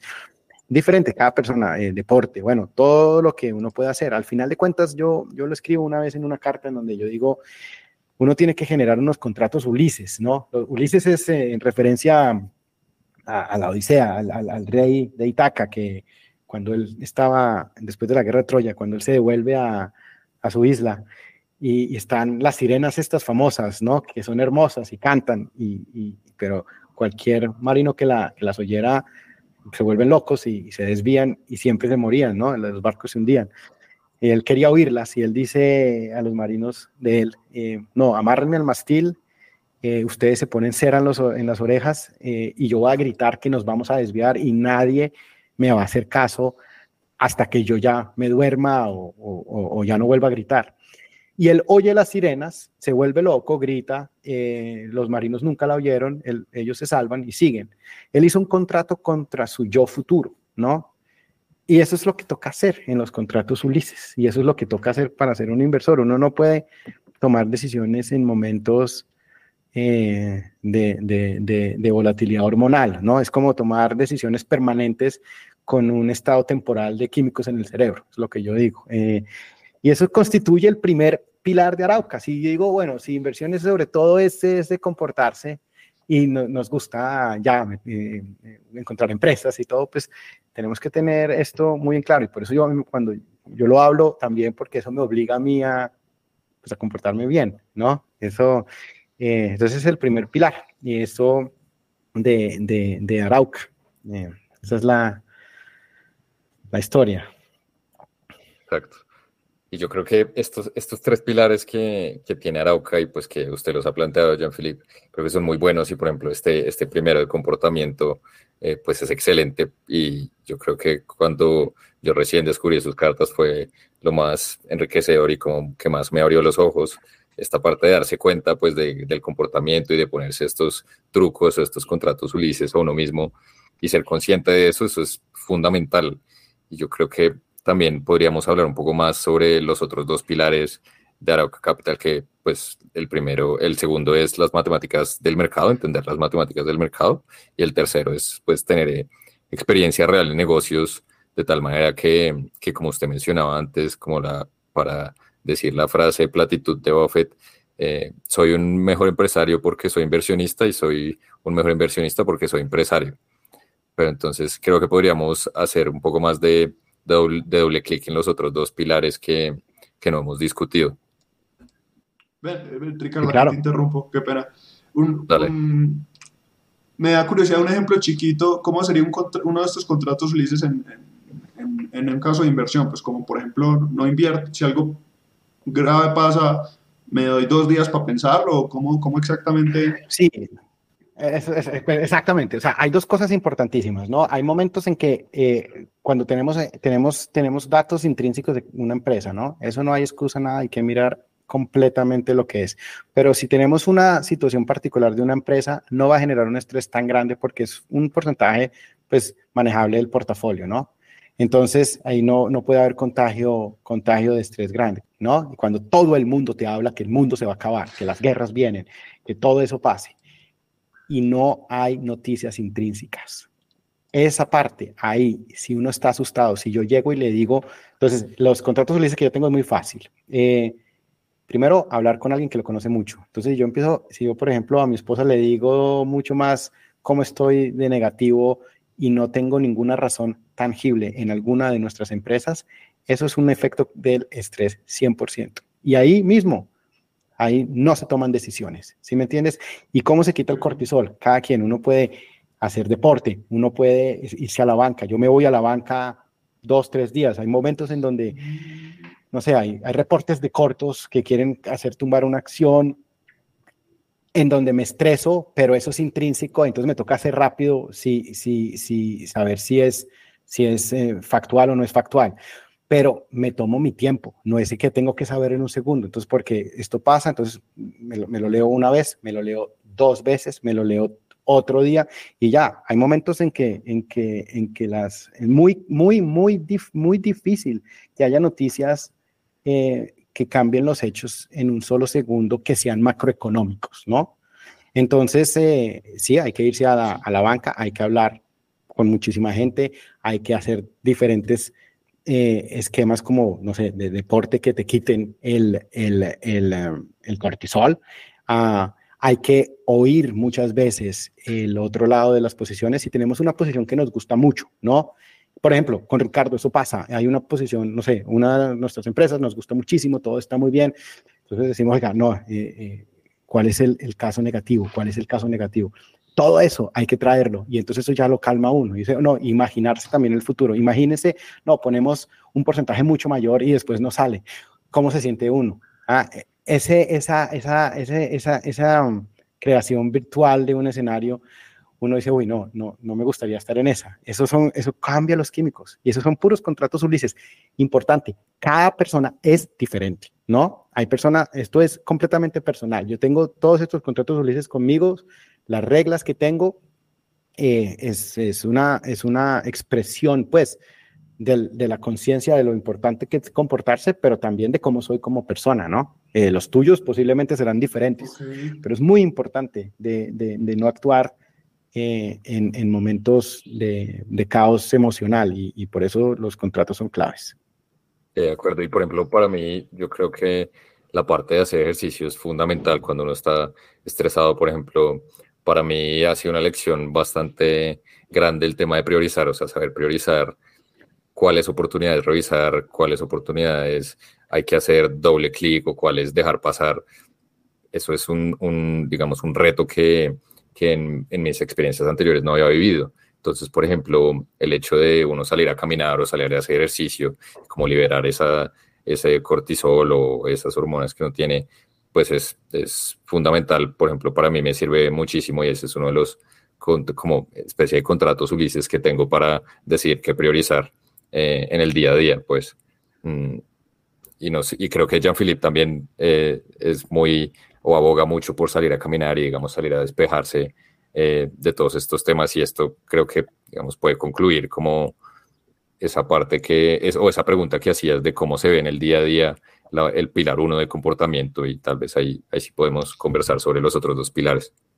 No, pero si tienes más, exacto, eh, eh, Mateo, me, si quedó claro, me, si no quedó claro o hay más ejemplos, hay muchos, el caminar para mí es fundamental, ¿no? Sobre todo en la naturaleza. Y eso es algo que es, es interesante porque cuando uno, no sé, uno tiene la visión, oiga, alguien que maneja capital tiene que estar con 670 pantallas y, y 35 gráficas. Eh, así era mi mundo antes, pero eh, eh, el mundo hoy no, yo tengo que estar tranquilo, manejar el capital relajado, eh, nunca tomar decisiones apresuradas. Hay momentos en que toca tomar decisiones apresuradas si los hechos cambian o si nos damos cuenta de que nos equivocamos. Eso lo podemos hablar después, pero, pero hechos así de, de anexos de, de, de, por emociones no se puede. Entonces, es, esa parte es bonito de, explicarlo, eso no, eso no está en los libros de finanzas, ¿no? Bueno, entonces ese es pilar número uno, ¿no? Comportamiento. Pilar número dos es, ahora sí vuelvo a traer a Taleb, ¿no? Taleb, empecemos por conceptos claves, ¿no? Que están en Arauca Capital y que están conmigo. Eh, el concepto de Taleb grandísimo es primero la antifragilidad, ¿no? Antifragilidad es el opuesto de la fragilidad, ¿no? O sea, algo muy frágil, mucha gente dice lo opuesto es algo que es robusto, que es fuerte. No, eso es neutral. Algo opuesto absoluto es algo que cuando hay volatilidad, algo, un estresor, algo que lo afecte, pues se mejora, ¿no?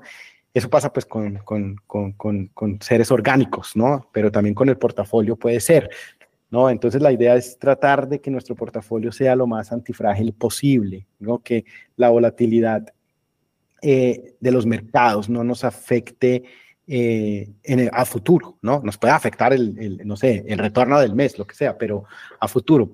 Y eso me ha hecho a mí eh, eh, aplicar una de sus enseñanzas, que es el barbell, ¿no? El barbell es una, como una pesa de gimnasio, en donde por un lado tienes activos muy seguros, por otro lado tienes activos pues mucho menos seguros, pero con un potencial más grande. entonces nosotros tenemos activos activos seguros en Arauca, bonos del tesoro, oro, eh, pero también tenemos eh, empresas muy pequeñas en donde eh, creemos que van a ser más grandes. Em, otro tema importantísimo de Nassim es entender que los mercados, porque nosotros compramos participaciones en empresas, pero operamos en los mercados, toca ir a una bolsa, ¿no? Todo está listado, no, no operamos, no compramos participaciones en empresas privadas. Y los mercados se mueven, los mercados eh, se van para arriba, para abajo, eh, tienen sus matemáticas. Entonces, ¿cuál es una de sus matemáticas? Es los mercados y los retornos de las inversiones no pertenecen a la provincia en donde está la distribución normal, ¿no? La distribución normal es, uno la puede usar para hacer cálculos o análisis de temas como, no sé, la estatura de los colombianos, ¿no? Eh, no va a haber una, o sea, hay 50 millones de colombianos, el promedio, no sé, 1.70 metros, está, la deviación estándar, póngale 10 centímetros, eh, el promedio es 1.70. ¿Cuál es la probabilidad que haya una sola observación, una sola, que vaya a doblar el promedio? Que vaya, el promedio ahora va a ser 3.4 metros por una sola. Es imposible, no se puede, jamás, no va a haber una persona con un millón de kilómetros de estatura. Entonces ahí sí, la gran mayoría en, los, eh, en finanzas enseña que los mercados y, las inversiones están en la distribución normal. Eso no es verdad. En los temas de dinero, si estamos, eh, ¿cuál es el promedio del patrimonio Ricardo, Mateo y mío? Lo que sea. Si mañana, si mañana camina Bill Gates al cuarto, pues el, el promedio van a ser 25 billones. Irrelevante cuánto tenemos, es irrelevante. Entonces, es una sola observación, cambia todo. Y eso pasa en los mercados. Si podemos tener una, una sola, una sola eh, eh, oposición en una empresa que se volvió enorme en 20 años y ese puede ser el gran porcentaje de los retornos.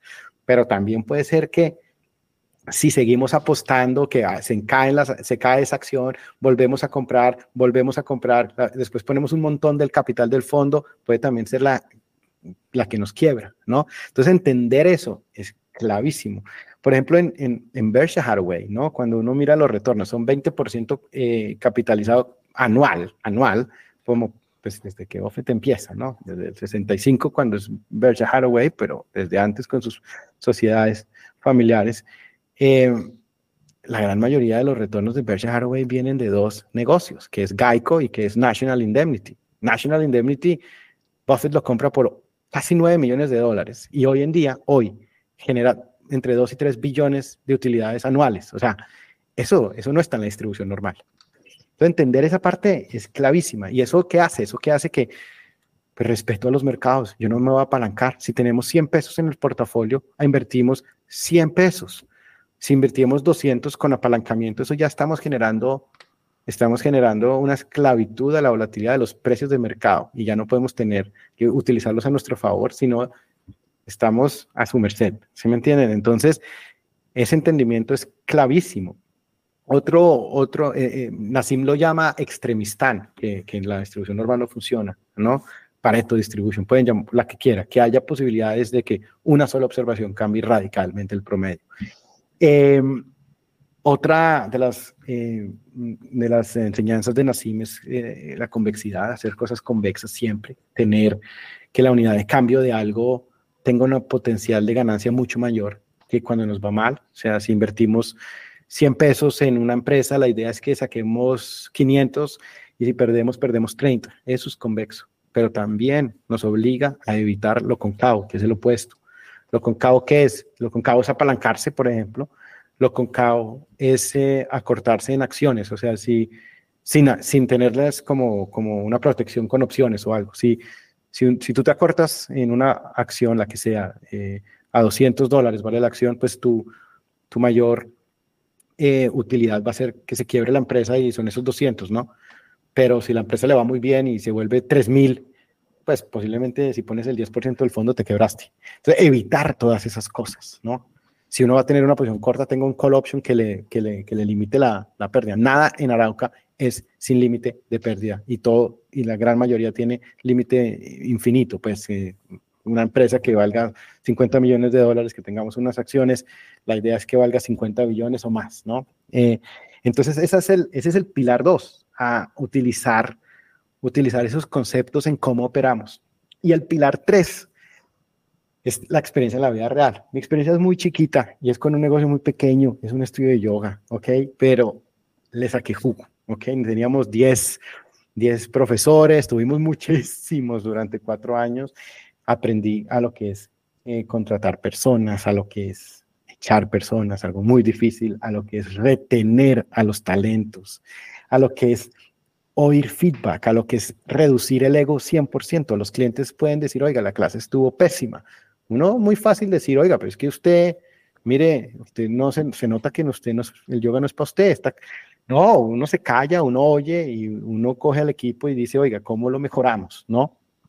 Eh, esto me ayudó a mí brutalmente en cómo hago el due diligence de las empresas, cómo analizamos, eh, ver cómo, cómo los equipos gestores analizan eh, reciben el feedback de sus propios productos, cuando podemos dar feedback, ¿no? No cuando es, no sé, venden tanques de guerra, pues ahí no, pues uno no podrá, pero si venden productos al público uno puede, puede, puede averiguar. Entonces, ese entendimiento eh, me ha ayudado muchísimo, porque recuerden que uno, pues invirtiendo, uno está detrás de una pantalla, pero son, son negocios reales, son negocios eh, que están manejados por personas, que toman decisiones, que tienen los mismos necesidades de comportamiento. Entonces, entender esa parte lo, eh, lo acerca mucho más a, a la posibilidad de, pues, de darse cuenta qué negocios son mejores o no.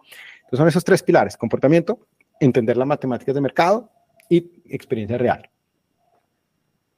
Y que este, este último yo creo que es fundamental y, y es muy fácil, por ejemplo, para, para uno estando detrás de una pantalla, lo que decía Jean-Philippe, o estando detrás de un Excel, como perder la perspectiva de que al final eh, los retornos y las empresas, al final de cuentas, son gente. Entonces, uno, es difícil uno, digamos, destilar estos aprendizajes si nunca ha estado, si nunca ha fundado un negocio o ha trabajado en un negocio y ha manejado gente. Yo creo que es difícil uno destilar eso porque uno, una vez tiene esas experiencias, sabe eh, las motivaciones de la gente, la dificultad, por ejemplo, de lo que mencionaba Jean-Philippe, de retener, la dificultad para motivar personas y, también entiende eh, y es mucho más laxo o entiende muchas veces cuando las compañías dicen, oigan, vamos a generar esto para tal día, pero no se logra y digamos si la, si, si la gerencia de la compañía lo dice desde antes, como, oiga, no vamos a lograr esto, eh, este es el nuevo, el nuevo, la, la nueva línea de tiempo, timeline, eso yo creo que, por ejemplo, es muy valioso, o así lo vemos desde Arauca Capital. Y, y también algo que ha sido un, un, aprendizaje muy grande para mí es eh, esta parte de experiencia real en negocios. También significa uno desarrollar relaciones con la gerencia de las compañías eh, en las que invierte. Entonces, es común, por ejemplo, eh, uno pensar que si invierte en bolsa, pues ya solo mete la plata y se olvida de todo. Pero sobre todo si son em empresas pequeñas, eh, es muy importante también acercarse a la gerencia de las compañías y, y, tener una relación con ellos. Y digamos acá, cambiando un poco también eh, eh, de dirección, yo creo que em, es muy fácil, por ejemplo, nosotros explicar acá eh, pues lo que estamos haciendo, pero muchas veces para los estudiantes que nos estén escuchando o, que, o, las, o las personas que nos estén escuchando, no es fácil saber cómo, qué es lo que estamos haciendo o cuál es el objetivo pues de Arauca Capital. Entonces, Jean-Philippe, si usted, lo, usted tiene una analogía muy buena de cuál es la salsa pues de, Arauca Capital y contar un poco qué es lo que estamos haciendo y cuál es el objetivo pues de, Arauca Capital. Bueno, eh, lo que estamos buscando es eh, conservar el capital y generar retornos con respeto al riesgo, lo más, retornos a lo más alto que podamos con el respeto del riesgo, como lo mencionamos y con respeto al capital como mencionaba anteriormente, ¿no? Entonces, para eso, ¿qué estamos haciendo? Es como nosotros, Arauca Capital es como si fuera un bus, ¿no? Que estamos buscando de verdad las mejores empresas del mundo, que tengan valoraciones razonables y que tengan un potencial de ganancias que lo reconozcamos nosotros, pero que idealmente no estén reconocidos por el mercado. Entonces, eso le da un potencial de crecimiento muy grande, ¿no? Entonces, ese es el enfoque, ¿no? Eh, operamos en, empresas listadas únicamente en, eh, países en donde confiemos en la, en la regla de ley y el orden, ¿no? O sea, no, va a ser todos los países, tiene que ser que yo confíe que, pues mañana no me van a nacionalizar las empresas.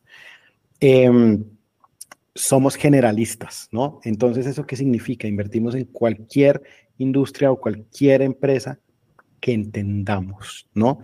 Que entendamos cómo se produce el dinero, que podamos eh, eh, tener un, una opinión de la gerencia, ¿no? Eh, tiene que estar, como he hablado muchas veces, tiene que estar dentro de nuestro círculo de competencia, y la, la industria y la, y, la, y pues la empresa, ¿no? Lo que más nos gusta, ¿no? son empresas pequeñas.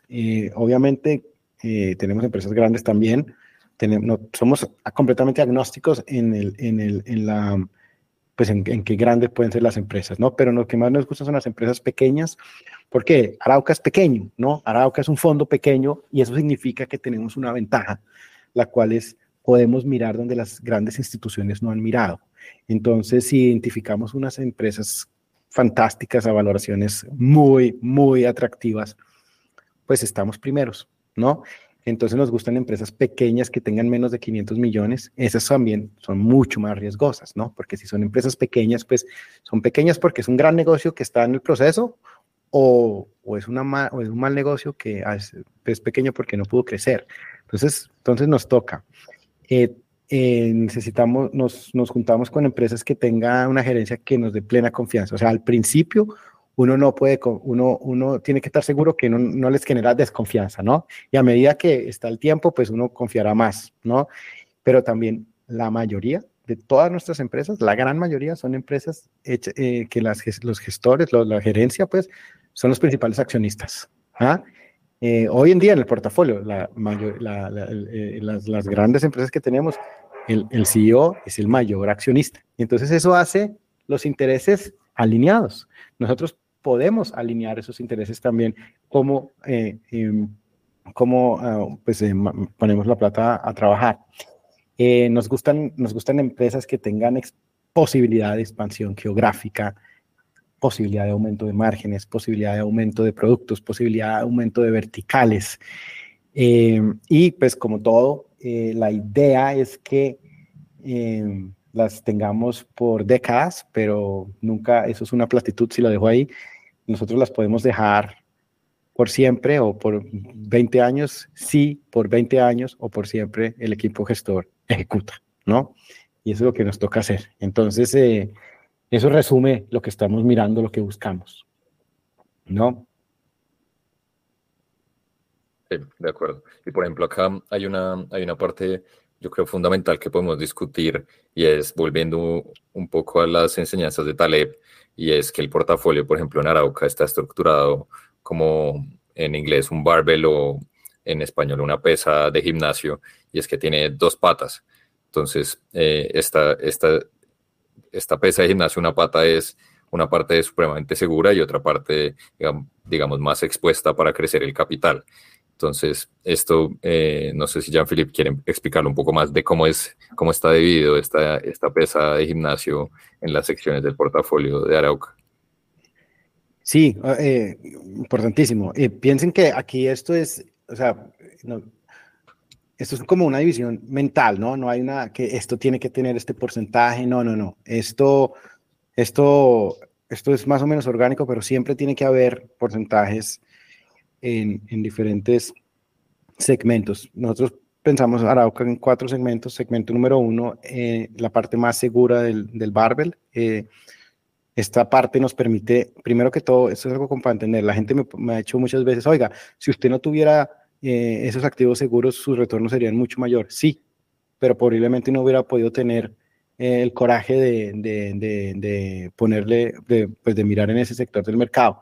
Yo necesito estar con algo que si mañana hay guerras en el Middle East, que en, en, Oriente Medio, si hay guerras en Europa, yo no tengo que salir y cambiar el portafolio. Entonces, en la sección 1 me permite eso, me permite dormir tranquilo, tranquilo son, son activos seguros, ¿no? Que tenemos ahí, eh, ejemplo. Ah, todo lo que vaya a nombrar, esto es, eh, no es recomendación, ¿no? Eh, para nada.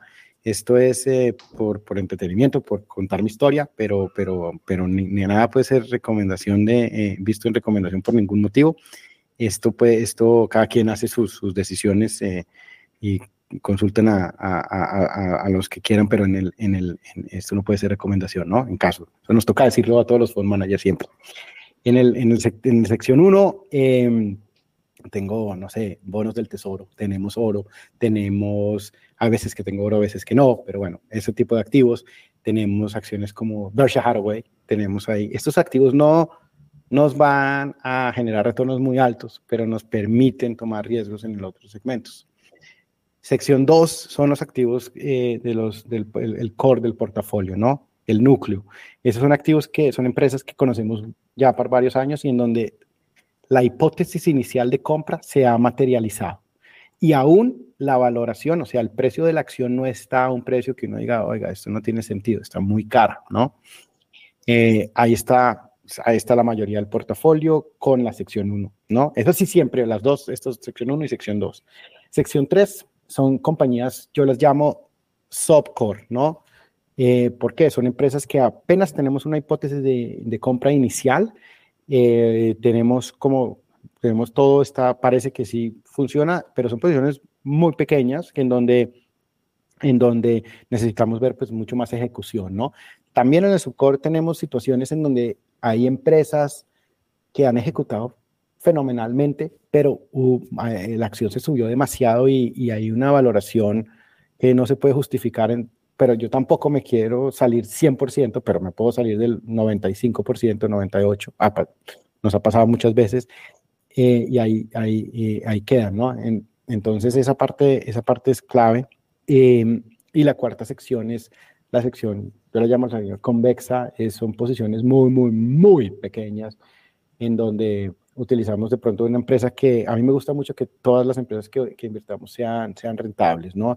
En esta puede que no sea rentable aún, pero, pero están en el punto de inflexión o, algo muy cercano, pero esto yo lo llamo convexo, pero eso tiene que ser mínimo porque hay, necesita mucha más ejecución. En la otra tengo una mucha más, mucha más tranquilidad, pues por lo que viene, ¿no? Puedo justificar mucho más la valoración.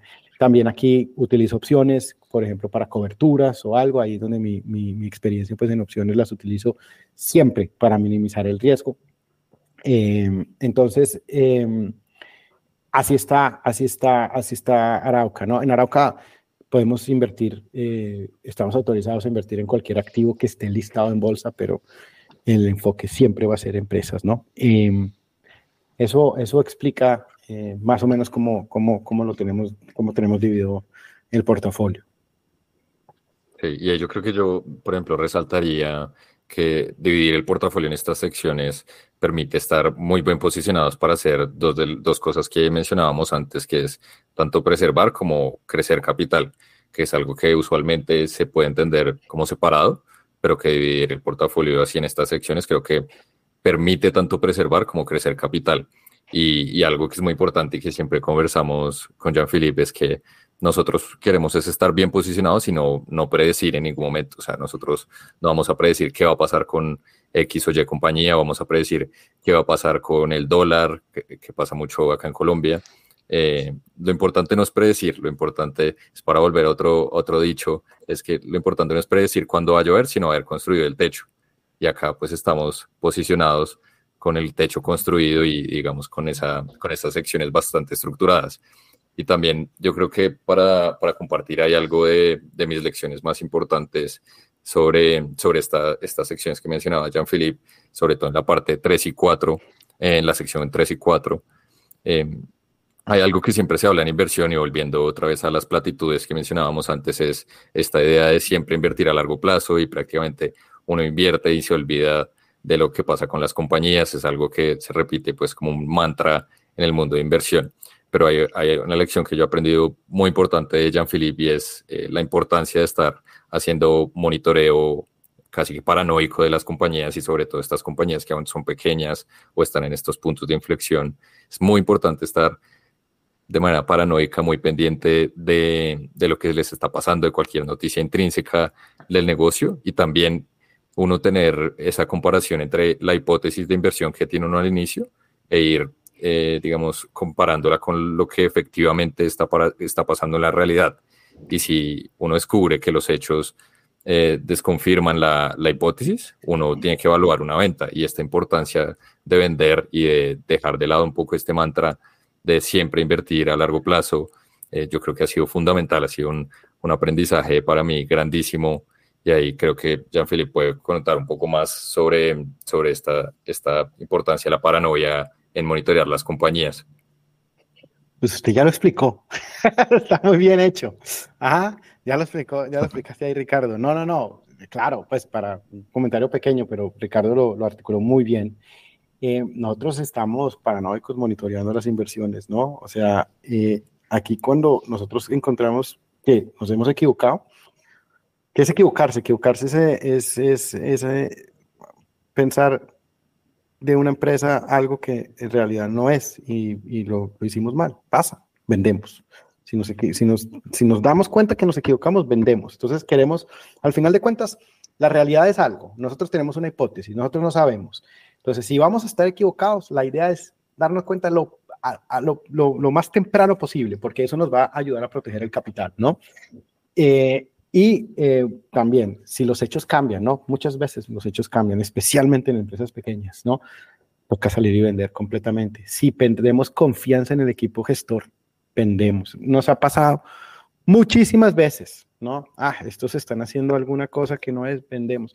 Hay que tener acá, en el mundo de la inversión, hay que tener, a mí me gusta, las cosas, las cosas sin sentido no tienen sentido para mí, ¿no? y cuando yo empiezo a ver cosas así, eh, digo, ok, esto no es explicable y empiezo como, mm, mm", y después de un momento a otro uno pierde confianza, uno se tiene que ir. Entonces, eh, en esto, o sea, uno, los casos exitosos es uno que se multiplica por tal, pero hay muchísimos que posiblemente tenemos retornos positivos, pero toca vender relativamente rápido. Entonces, el santo grial, ¿no? Lo que uno quiere buscar es siempre esa empresa que esté generando, o sea, que haga utilidades que crezcan al 20%, la empresa gestora utilice esas utilidades, las reinvierte en el negocio y generen 20% sobre, sobre todo. Ese, es, eso es un Berkshire Hathaway. Eso es algo muy, muy difícil, ¿no? Pero pues eso es lo que estamos buscando y hemos encontrado un par. Entonces, eh, entonces eh, hay que estar, pero la disciplina es muy grande. Por eso sí, hay que vender y se vende mucho, ¿no? Aunque pues. Sí, para, para que no se me olvide, o sea, es, es clave que la, tenemos que tener una flexibilidad mental muy, muy amplia, ¿no? Aquí no podemos decir, oiga, eh, estamos en Arauca en esta posición y ya.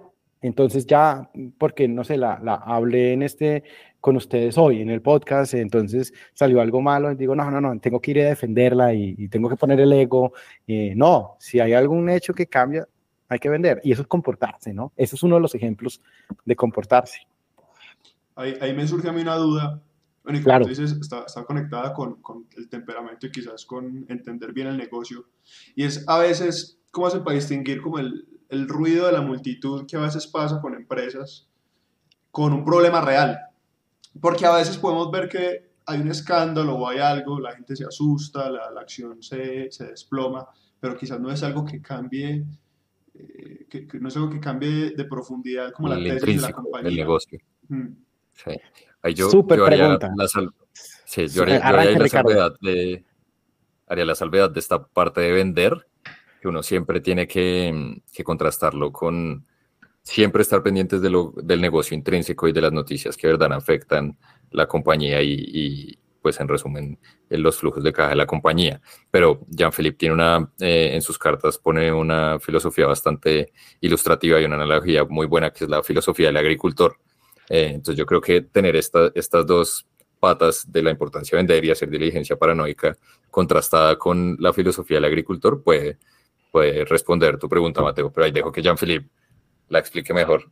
Sí, pues déjenme ponerlo en dos lados. O sea, la, la, filosofía del agricultor es, es, uy, esto la escribí hace, hace muchos años, esa, esa es importantísima, pero para darle un ejemplo concreto a Mateo, eh, en inversiones, ahorita, mire, la, una de las ventajas mm, que uno puede tener muy grande es filtrar la información. Antes, en la época de Buffett, lo, lo importante era acceder a información, ¿no? Era, los, los reportes anuales venían por el, por, el, por el correo físicamente. Ahorita uno tiene toda clase de informaciones. Pero entonces ahora saber qué es filtrar, qué es, qué es, qué es, qué es, es importante y qué no lo es. Eso es absolutamente clave, ¿no? Entonces, ahí arranca, y eso arranca con, con, con, pues, con experiencia total. Yo les digo, por ejemplo, un ejemplo ahorita real. Yo tengo una empresa, se llama, nosotros, se llama Expel, eh, eh, no es recomendación, es, la posición que tenemos es chiquitica, la empresa, si quiero, hasta se las puedo hablar después, mm, el ejemplo, es uno de los casos más exitosos nuestros, pero ahorita la acción se cayó, eh, bueno, la, acción tenía una valoración eh, muy alta en un momento, pero la acción se cayó más de lo que se debía haber caído por un reporte de un corto, ¿no? El reporte del corto decía que las ventas de que Expel, hace, una, hace películas para protección de la pintura de los carros, eh, de los, de, de, que las ventas, o sea, Tesla saca y dice que va a vender eh, esta película en sus carros, ¿no? Eh, la realidad es que lo anunció en dos eh, solo en California, que son dos instaladores y que es eh, en un solo modelo. Es, después arranca un, un, una persona que se acorta en acciones, hace un reporte en donde dice, oiga, no, esto es terri terrible para Expel y todo. Expel dice, ah, no, cuando sale lo de Tesla, Expel dice, perdón, me equivoco, que las, las revenues de, de, de, Tesla para Expel más o menos son el 5%. Después sale este reporte y dice, no, es muchísimo más, llamamos a los, a los clientes y todo. Cuando yo analizo todo el reporte, yo digo, bueno, primero, eso no tiene sentido porque primero la gran mayoría de los clientes de Expel son, es como Pareto, eh, son, no sé, el 20% tiene el 80% de, los, de las ventas. Segundo, Expel tiene un software que sabe exactamente qué corte de carro, qué, qué modelo sale, a qué a qué, a qué carro. Ellos saben exactamente qué porcentaje viene de qué, pues de qué marca, ¿no? Entonces ahí me doy cuenta, oiga, esto no eh, es razón. Aquí el precio de la acción cambia, no en hechos intrínsecos, pero en el hecho de opinión de alguien y la opinión de alguien no creo que es correcta. Entonces ahí es donde uno dice, oiga, aquí de pronto es que es una oportunidad buenísima para comprar. Entonces es un ejemplo real. Eh, hay situaciones en donde, en donde es, es el opuesto. Eh, pues es que hay muchísimas. Eh. Por ejemplo, este, eh, bueno, otra, no va a dejar el nombre por, pues, por obvias razones, porque no es un ejemplo bueno. Em, nosotros estábamos en una posición en una empresa de commodities en donde el, eh, el CEO tenía más o menos el 20% de la empresa en acciones y venían las cosas muy bien, todo, y, pero él estaba muy promocional, diciendo que las cosas eran, no, vamos a vender muchísimo más, y a un punto que ya me empecé a asustar. Yo decía, oiga, tal.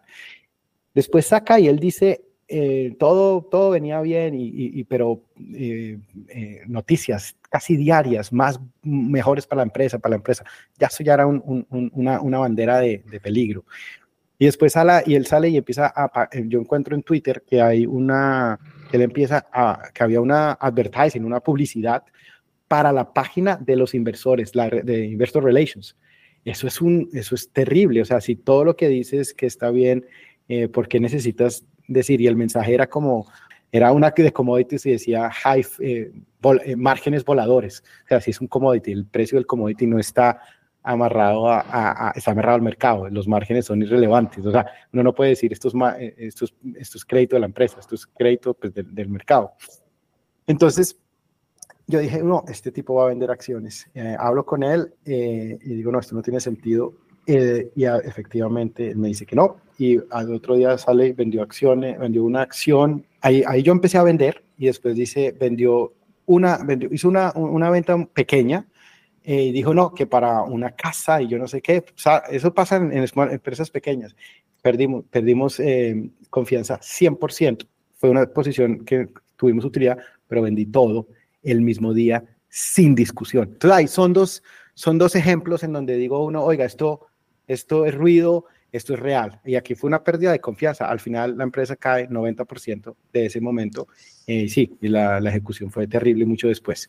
Entonces, esos son ejemplos reales y así es como hacemos. Muchas veces no sabemos, de pronto en un caso vendí no debía haber vendido algo, pero la disciplina la tenemos que tener. El, el hecho al final es hacer la tarea detenidamente la empresa te da más herramientas, que eso es obligatorio en nuestro trabajo, pues para saber qué es ruido y qué es no. Espero que esté claro, Mateo, si no, pregúntame más, please. Pues creería que sí. Entonces, en ese caso, el tipo estaba, por un lado, promocionando y por el otro, vendiendo y saliéndose de las... De la posición, exacto. De la posición. Eso se llama pumping, exacto. Y, y ese es el riesgo de, de ese es el riesgo de, de, las empresas pequeñas, ¿no? Entonces, al principio nosotros no vimos nada. Yo decía, nosotros, era posición muy pequeña, era el softcore, ¿no? Pero era, era de esas situaciones que ventas venían, anuncian un dividendo, bueno, todo venía súper bien. Y en teoría, cuando uno analiza, dice, oiga, eh, esta empresa está a, no sé, dos veces utilidades en dos años, o sea, algo ridículo. Yo una vez le dije, oiga, ¿por qué no hacen un buyback ahorita? O sea, compren esto porque, o sea, esto generará un, un, un retorno implícito para los accionistas que se quedan muy grande. Entonces, no tenía sentido vender. O sea, si la empresa va muy bien, ¿cómo va a vender uno? ¿Sí me entiendes? O sea, si yo digo en Arauca, oiga, es que estoy feliz con las empresas a, este momento y, saco un montón de, del fondo, no tiene sentido. ¿Sí me entiendes? Entonces, y efectivamente, en ese caso, la empresa empezó a ejecutar más, era un montón de mentiras, era un montón de cosas.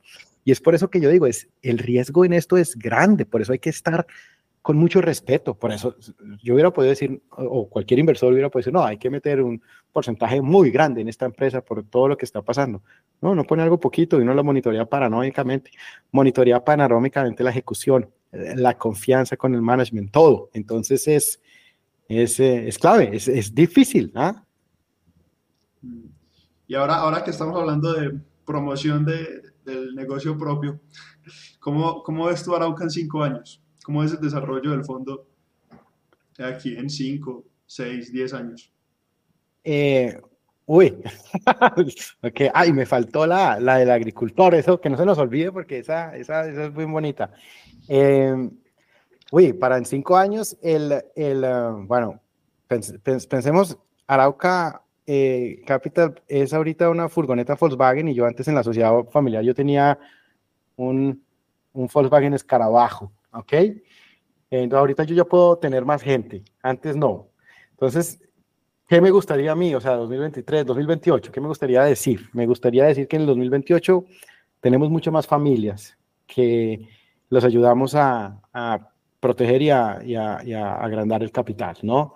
Me encantaría que haya más familias en Colombia. Nosotros, yo he estado pues en Europa mucho tiempo, entonces eh, esa parte, estar, estar en, en más involucrado en, en, mi país, donde nací, me parecería interesantísimo.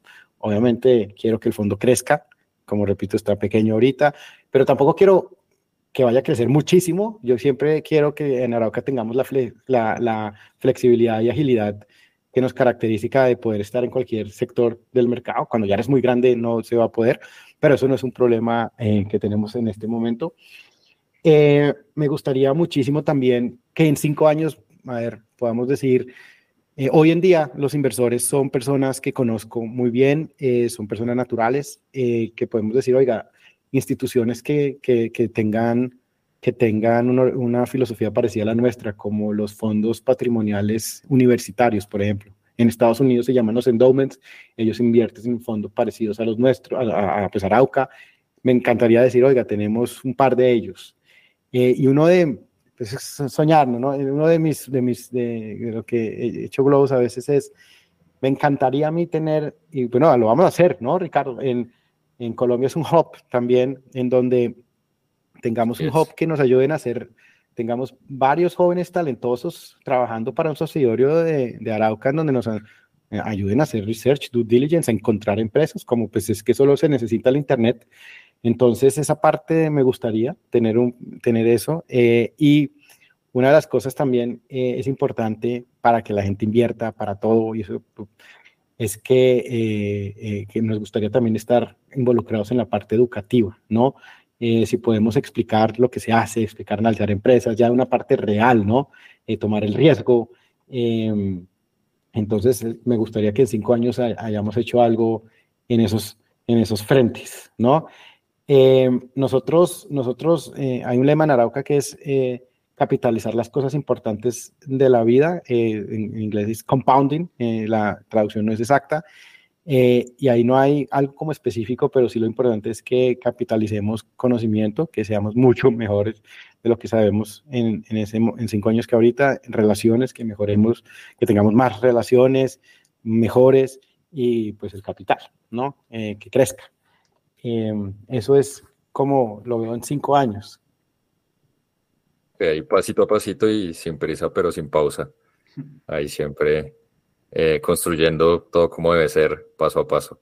Y yo creo que algo, por ejemplo, que, que siempre hablamos y relacionado mucho con lo que Jean-Philippe dice de estar más envueltos pues, en el ecosistema colombiano y de educación, algo que siempre hemos conversado es este tema de cómo mejorar, por ejemplo, el, el mercado de valores colombiano o cómo eh, hacer que los estudiantes o personas se interesen mucho más por invertir afuera.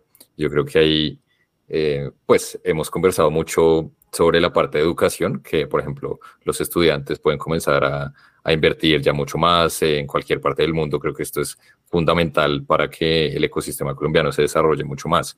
Pero ahí sé que, por ejemplo, ya Flip tiene varias ideas y, y varios pensamientos sobre esto. ¿Cómo lo desarrollamos en, eh, cómo se desarrolla en Colombia? Bueno, es muy difícil. Colombia tiene la infraestructura, ¿no? La Bolsa de Valores ha hecho un trabajo ex excelente en tener la infraestructura, todo está listo.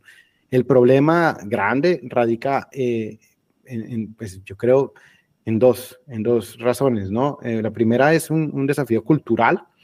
Las empresas en Colombia no les gusta financiarse pues a través de la emisión de acciones, son muy pocas, son las mismas. Yo miro la bolsa ahorita es casi la misma que, que, hace muchos años, o sea, no, son muy poquitas.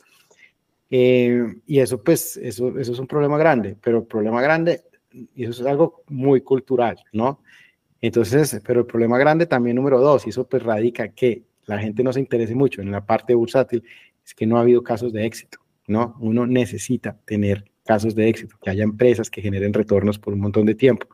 Lamentablemente, si uno mira el mercado colombiano ahorita, eh, los últimos cinco años son retornos negativos, ¿no? Y tenemos, cuando lo comparamos con, con, con otros mercados, son retornos súper altos, o, ¿no? Y, y, retornos negativos sobre cinco años.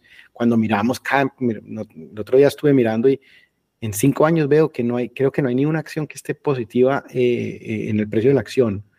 Eh, solo encontramos una que, esté, que es colombiana, pero está, operando, está listada en Estados Unidos. Entonces eso es clave. ¿Y eso cómo se puede arreglar? Pues eso se arregla con educación. Se arranca con educación, pero no una educación así platitud como lo digo ahorita. O sea, una educación en donde, por un lado, se, se explique, sobre todo a la gente que nos está oyendo ahorita, los estudiantes, cuáles empresas han generado valor a nivel mundial. ¿Por qué Berkshire Hathaway hizo lo que hizo? Eh, ¿Por qué empresas en diferentes países del mundo? ¿Cuáles son los patrones? ¿Cuáles son las características? También estudiamos las que no, las que no generan valor. ¿Por qué? Esta gente que está estudiando, ustedes, los, los que nos están oyendo, que están estudiando en la universidad hoy, mañana van a estar gerenciando, se va a dar cuenta que, oiga, hay necesidad de financiación, porque no vamos a la bolsa?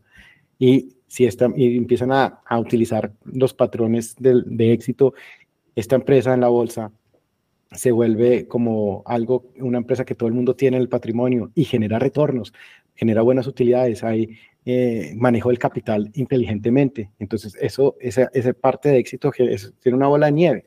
También, lógicamente, hay que ayudar mucho en la educación eh, al colombiano de a pie, la importancia de, de ahorrar, eh, la importancia de invertir. Invertir no tiene que ser como nosotros, invirtiendo en acciones y mirando, pero invertir pasivamente. Hay ETFs del mercado, uno lo puede hacer, como la tía del ejemplo de Morgan Housel, eh, en una canasta de acciones, hacerlo desde el principio. Y si hay empresas colombianas súper interesantes que, que, que, están, hagamos un ejemplo, no sé, mañana eh, Arturo Calle se va a la bolsa o Pepsi Waffers, no sé, este es un ejemplo. Eh, emiten, no sé, el 5% de las acciones, es líquida, las empresas eh, se expanden internacionalmente, crecen, la gente de a pie empieza a invertir, tiene, no sé, un pedacito en su portafolio, eso crece, después se creció y, en 20 años eh, la, la, empresa vale 10, 20 veces más. Eso sería, eso generaría un interés muchísimo más grande, sí, a súper largo plazo, pero hay que empezar. Eso es lo que yo creo que, que se tiene que hacer, eh, pero pero lo clave es que las personas se, se animen, se informen, estudien el mundo de las inversiones, eh, en todo porque hay una, el problema de que no hay casos exitosos en los últimos cinco años, pues genera que posiblemente la gente diga, oiga, yo no, no quiero invertir en acciones porque en Colombia no hay, yo qué voy a tocar otro país que no entienda. No, eh, eh, esa es una manera de generar, de generar capital muy grande, muy importante. Entonces, estudien, estudien las empresas y hay herramientas hay oportunidades y ya, y nosotros eh, que nos eh, diga, eh, nosotros estamos dispuestos a ayudar a lo que sea en cualquier momento. quiero que sepan los estudiantes que nos oyen o cualquier persona, nosotros cuentan con Arauca, con nosotros para lo que necesiten para ayudar en este tema. Y que además, por ejemplo, hay un ejemplo, yo creo, muy claro y de cierta manera cercano, es el, es el caso de España. En España, pues no es muy conocido por su mercado de valores, pero sí hay una comunidad de inversionistas jóvenes y también mucho más maduros, fondos, fondos de inversión, que invierten en todo el mundo y estos jóvenes pues son miembros de los clubes de inversión online eh, mundiales y yo creo que este es un, entre comillas, caso de éxito de lo que podría pasar en Colombia si se genera una comunidad acá interesante. Y algo que también, por ejemplo, puede, puede suceder es que, eh, o sea, esto, esto que hemos hablado es lo que nosotros podemos atacar y los cambios culturales que uno puede impulsar, pero por supuesto hay otras cosas que, que puede ayudar un gobierno o algo así, si, si por ejemplo decidiera en cierto momento bajar, poner incentivos para, para que las empresas se listen o para que las, las personas inviertan más, por ejemplo. Esa es una buena idea, eso yo no lo pensé, muy bien. Sí, señor. Sí, o ponerle, ponerle, bajarle, no sé, por tres años después de que una persona se liste, eh, después, perdón, después de que una empresa se liste, bajarle por tres años la tasa de renta 10%. Eso yo creo que incentivaría muchísimo a las empresas a, alistarse, pero por supuesto, pues se requiere un, un, gobierno, digamos, con esa visión un poco más orientada hacia el mercado de capitales. Mm, súper. Y me surge una duda en la, línea de educación, eh, un poco basada en, lo que dice Charlie Munger, de, de, lo que y tú has hablado un poco también de lo que enseñan en las universidades.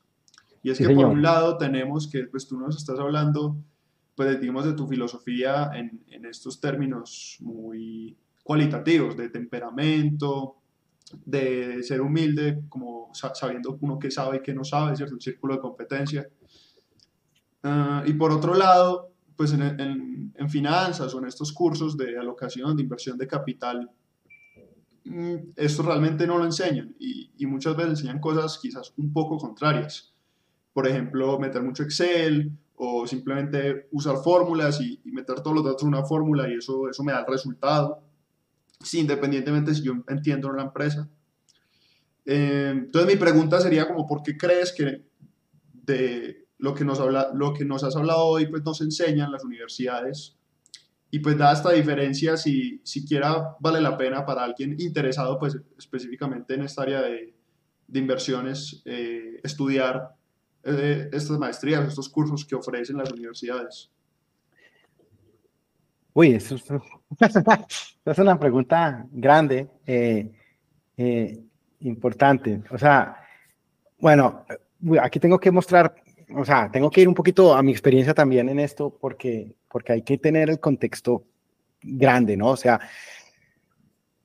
recordemos, ¿no? Finanzas y el mundo de la inversión en muchos partes eh, es algo de comportamiento, ¿no? Entonces, eso no se puede enseñar precisamente pues porque, pues, Mateo, eh, la experiencia suya, tuya, ¿sí me entiendes? O sea, eh, cuánto en la experiencia mundial, si acumulo la experiencia mundial del dinero de todo el mundo, el 0.000001, ¿cierto? Pero constituirá el 80% de cómo crees que el mundo del dinero funciona, ¿no? Entonces, las experiencias de cada uno son diferentes, cada uno se comporta diferente, su biología es diferente, su genética es diferente. Entonces, eso es clave, y, muchas personas, y ya, entonces, explicarlo, eh, uno puede hacerlo entender, decir, oiga, esto es clave, pero, pero enseñar cómo se debe comportar, eso, es, es, prácticamente imposible, ¿no? Digamos, ya que es muy personal. Ahora, las universidades, la crítica de Monger, ¿por qué enseñan cosas que no son? Eso es algo, eso es algo que también hay que tener, o sea, contexto grande, ¿no? Primero, las universidades es algo muy importante en la vida, ¿no? Sí, desde que la primera la de Bolonia, eh, el mundo ha avanzado exponencialmente, ¿no? Es, es clave. Eh, ahora, o sea, yo soy súper fan de, de, todas las universidades y, de la expansión del conocimiento. Ahora, eh, vamos a finanzas, ¿no? Entonces, empecemos con un ejemplo cerca. Yo soy administrador de empresas, yo soy del CESA, yo adoro mi universidad. ¿Por qué? Yo lo que aprendí fue útil. La gran mayoría fue útil. Había algo muy grande en el CESA que era, yo no voy a decir todos, pero la gran mayoría de los profesores eran, eh, eh, ejercían la profesión, ¿ok? Y era útil la cosa, ¿sí me entiendes? O sea, hay que saber valoración, hay que saber eh, de recursos humanos, así a mí no me guste, hay que saber de mercado, pero eran personas habían trabajado en eso. Entonces, eh, no se enseña eh, para, para inversión, oiga, el comportamiento no, eso ya es otro nivel, eso ya es Charlie Munger, pues, pero, pero sí es útil. Ahora, cuando yo me voy a Europa y yo estudio finanzas más eh, en Europa y empiezo a entender cómo son las universidades de Estados Unidos, de, de, de Europa, en donde la, en finanzas sobre todo, la academia está enseñada por académicos, que son académicos, que son personas que están 100% full time en academia y no están en el mundo real. Y eso sí genera una brecha muy grande. Entonces, eso ha generado que se enseñen cosas que de verdad no son útiles, ¿no? Eso genera, porque hay una diferencia en, Charlie Munger, haciéndolo toda la vida exitosamente, y pues un académico que con muy buenas intenciones, pero, pero no lo ha hecho, no, no tiene la experiencia. Y han habido teorías que la academia, eh, que, son, que, son, que son terribles, como la teoría del mercado eficiente, por ejemplo, que se enseñan porque tratan de volver a finanzas, primero que todo la, vuelven la quieren volver una ciencia, ¿no? En finanzas no hay consenso, o sea, eh, y la quieren volver una ciencia dura, como la física. En la física, si tienes aceleración, distancia, sabes la velocidad. Eh, nadie puede decir que no, ¿sí me entiendes? Eh, todo hay un consenso en las hipótesis y, todo. En, la, en, la, en, economía no, en las, en las inversiones tampoco, porque crees que el mercado se mueve, ¿no? Entonces, volverla primero ciencia, finanzas, volverlo ciencia dura, eh, es un error muy grande. Sacar teorías que son erróneas, la teoría de mercado eficiente es una teoría que ah, pues ya es errónea y está probada hace mucho tiempo, no existiría Warren Buffett si fuera real, eh, las, las, suposiciones no, no, no, son prácticas a la vida real. Eh, después también vuelven, no sé, otra cosa que es de las cosas que yo aprendí que no son útiles, el, el, el CAPM, el Capital Asset Price Model, en donde vuelven y dicen para el retorno de un inversor, lo que hay que tener es, lo importante es saber el, eh, retorno del, riesgo cero, los bonos del país, pues, más eh, el, beta de la acción, de cuánto es con el movimiento del mercado. Importa cinco entender la, los fundamentales de cada, de cada empresa. Eso no, eso no es verdad. Entonces, y, eso, es todo enseñado por académicos. Es, y eso algo pues interesante, es que aquí me acabo de acordar, o sea, en, en, física o, en astronomía, hay teorías erróneas, ¿cierto? Eh, no sé, que la Tierra es plana, pero no hay un solo astrónomo. Muéstreme un astrónomo que crea que la Tierra es plana. ¿no? Pues porque es que es una ciencia dura. Si un astrónomo que diga que la Tierra es plana, pues el segundo, el primer parcial se lo tira y lo echan, ¿no? Que no da. Y no funciona el mundo como está. En finanzas no hay consenso, la gente dice que sí o no. Entonces, em, pero al final, pues los que, eh, los que, los, los que ejercen como Buffett y todo, pues demuestran eh, una diferencia muy grande. Eh, en esto. Entonces, esa es la crítica y para mí sí, eh, tiene que haber personas en, en, la, en las universidades que ejerzan eh, en cada materia. O sea, puede que haya mezclas con academia, pero tienen que ser los dos, si no, no, no tiene sentido. Y eso es una crítica que yo comparto totalmente, pero no, pero no, no, no critico las universidades para lo más mínimo, ¿no? Es, es esa, esa, esa, falta de, de, experiencia en la vida real. Nassim también, ¿no? Taleb, yo el curso que hice con él se llama Real World Risk Institute, eh, eh, riesgo en el mundo real, precisamente eh, pues, poniendo todo lo que les expliqué, a diferencia de, de, estas teorías, ¿no? y ahí yo simplemente para complementar, yo creo que si uno es muy pragmático, lo que haría es priorizar cursos o universidades o maestrías en donde los profesores sean mayoritariamente personas que hayan ejercido en el mundo real el campo, en el, campo que están enseñando. Entonces, esto permite, como hemos venido hablando, que las personas que ya han ejercido, pues tienen un conocimiento mucho más destilado y saben lo que les ha funcionado, qué es lo que no funciona. Y esto yo creo que resume de manera mucho más pragmática también uno qué hacer si, si está pensando, por ejemplo, en una maestría o algo así. Y también yo creo que hay una salvedad que hacerle a la crítica de Munger y es que pues él, hay que tener en cuenta su contexto, él en dónde está hoy y quién es él hoy. Entonces, yo creo que eso es muy importante y es muy diferente quién es él hoy a quién fue Monger, por ejemplo, a sus 20 años o a quién es uno hoy a sus X años, ¿sí? Y también tener en cuenta que, que uno a la universidad no va solo a, a aprender de finanzas y está estudiando finanzas, sino también va a crear relaciones y a formar un network de las personas con las que vas a hacer negocios en 5 años, en 10 años, en 15 años. Y eso es algo que muchas veces se ignora cuando, cuando se habla de la utilidad de las, de las universidades. Entonces yo acotaría un poco la, la, crítica, la crítica de Monger hacia ese lado. Súper, súper, muy de acuerdo. Um, me, me, surgió otra duda. Creía yo, Hágale. Creía yo que también es algo que ustedes hacen muy diferentes al, digamos, típico fondo de inversión. Y es que durante toda la historia de, tu partnership has estado tú solo. Y ahora, sí, si no estoy mal, solo eres, ahora que si no Ricardo, solo eres tú y Ricardo. ¿Cierto? ¿Estoy equivocado? Sí, sí, señor. Y pues eh, tenemos un montón de, de, compañías que nos aportan, ¿no? Lo que es el, el administrador del fondo, el contador, bueno, eh, los que hacen eh, eh, anti-money laundry, due deal, know your client, eso, eso no son parte del fondo, eso es la parte, pero es un ecosistema grande, pero toma decisiones, research, el, el core, lo, lo, lo chévere, ¿no? la salsa, como dice Ricardo, sí señor, somos los dos nomás. ¿Y eso por qué? Porque muchas veces en otros fondos uno ve que hay, hay toda una jerarquía pues de analistas junior, analistas senior, eh, socios y otro y otro y otro. ¿Y qué, qué diferencias hay ahí?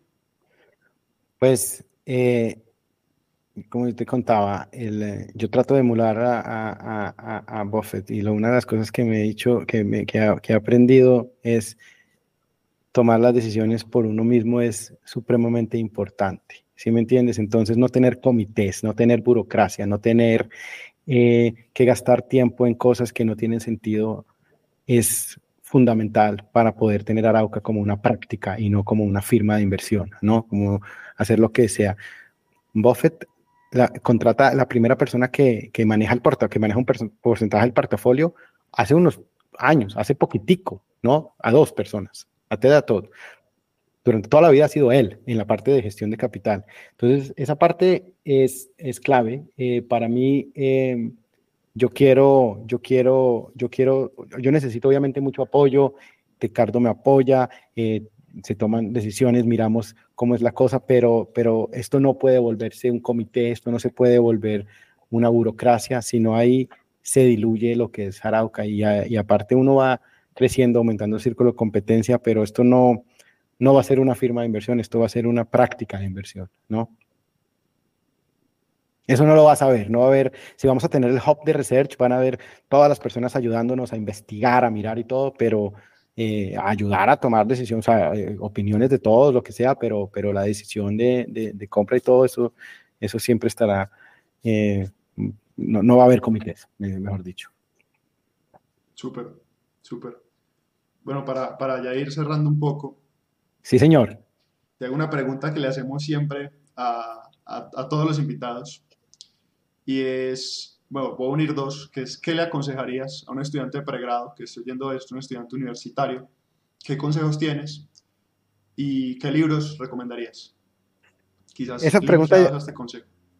Claro que sí. Esa pregunta yo me, porque hoy varios podcasts tuyos y de, la sabía, entonces tuve, tuve, tuve que, tuve, la, la, divido en dos. Quiero dar consejos a, a, cualquier estudiante que nos oiga, pero también quiero dar consejos a los que quieran involucrarse en el mundo de la inversión, ¿no?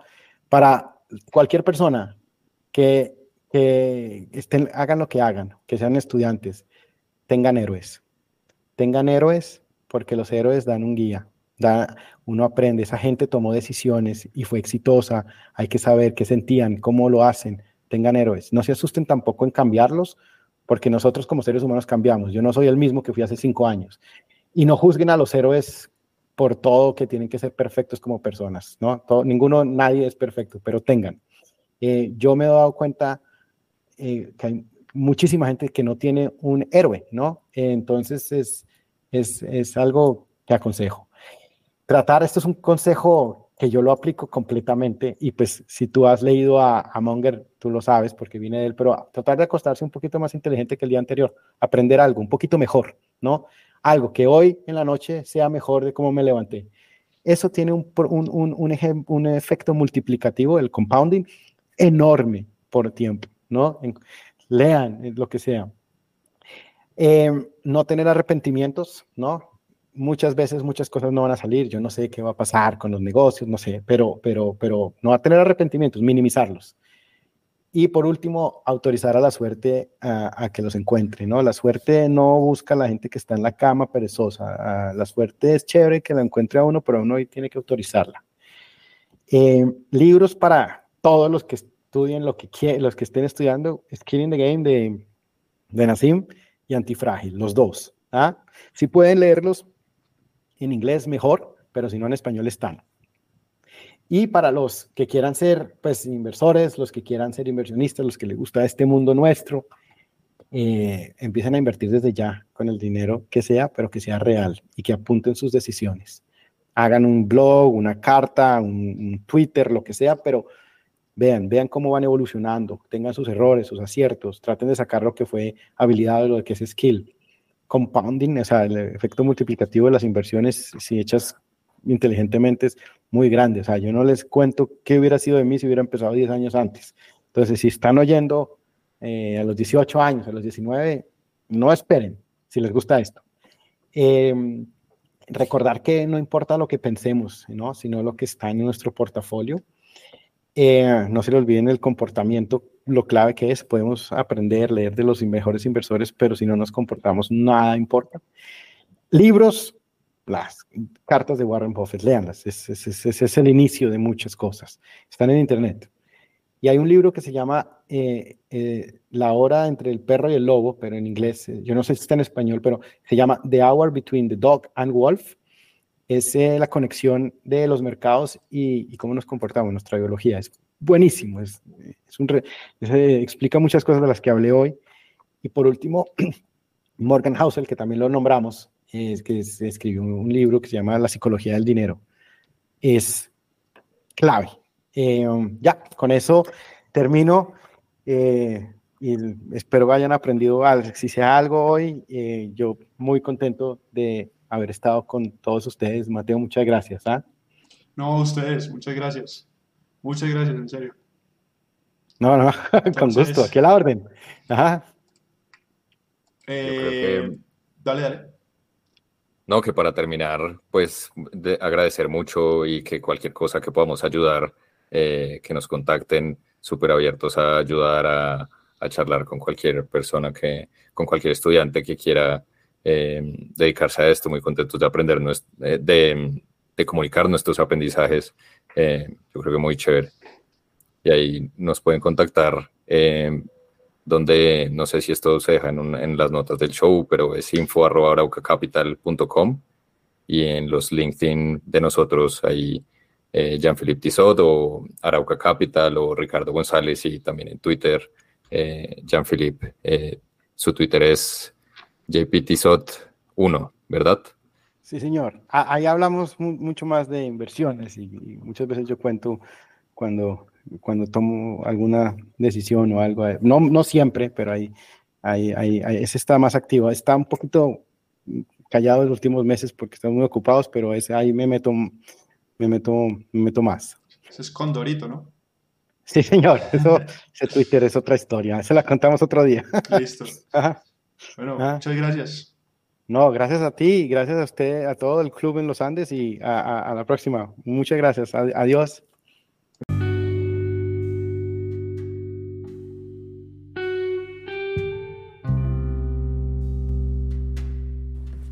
Muchas gracias por haber escuchado este capítulo. Esperamos lo hayan disfrutado. Recuerden seguirnos en nuestras redes como Ficun y Andes. Y estén muy pendientes de nuestro próximo capítulo. Gracias.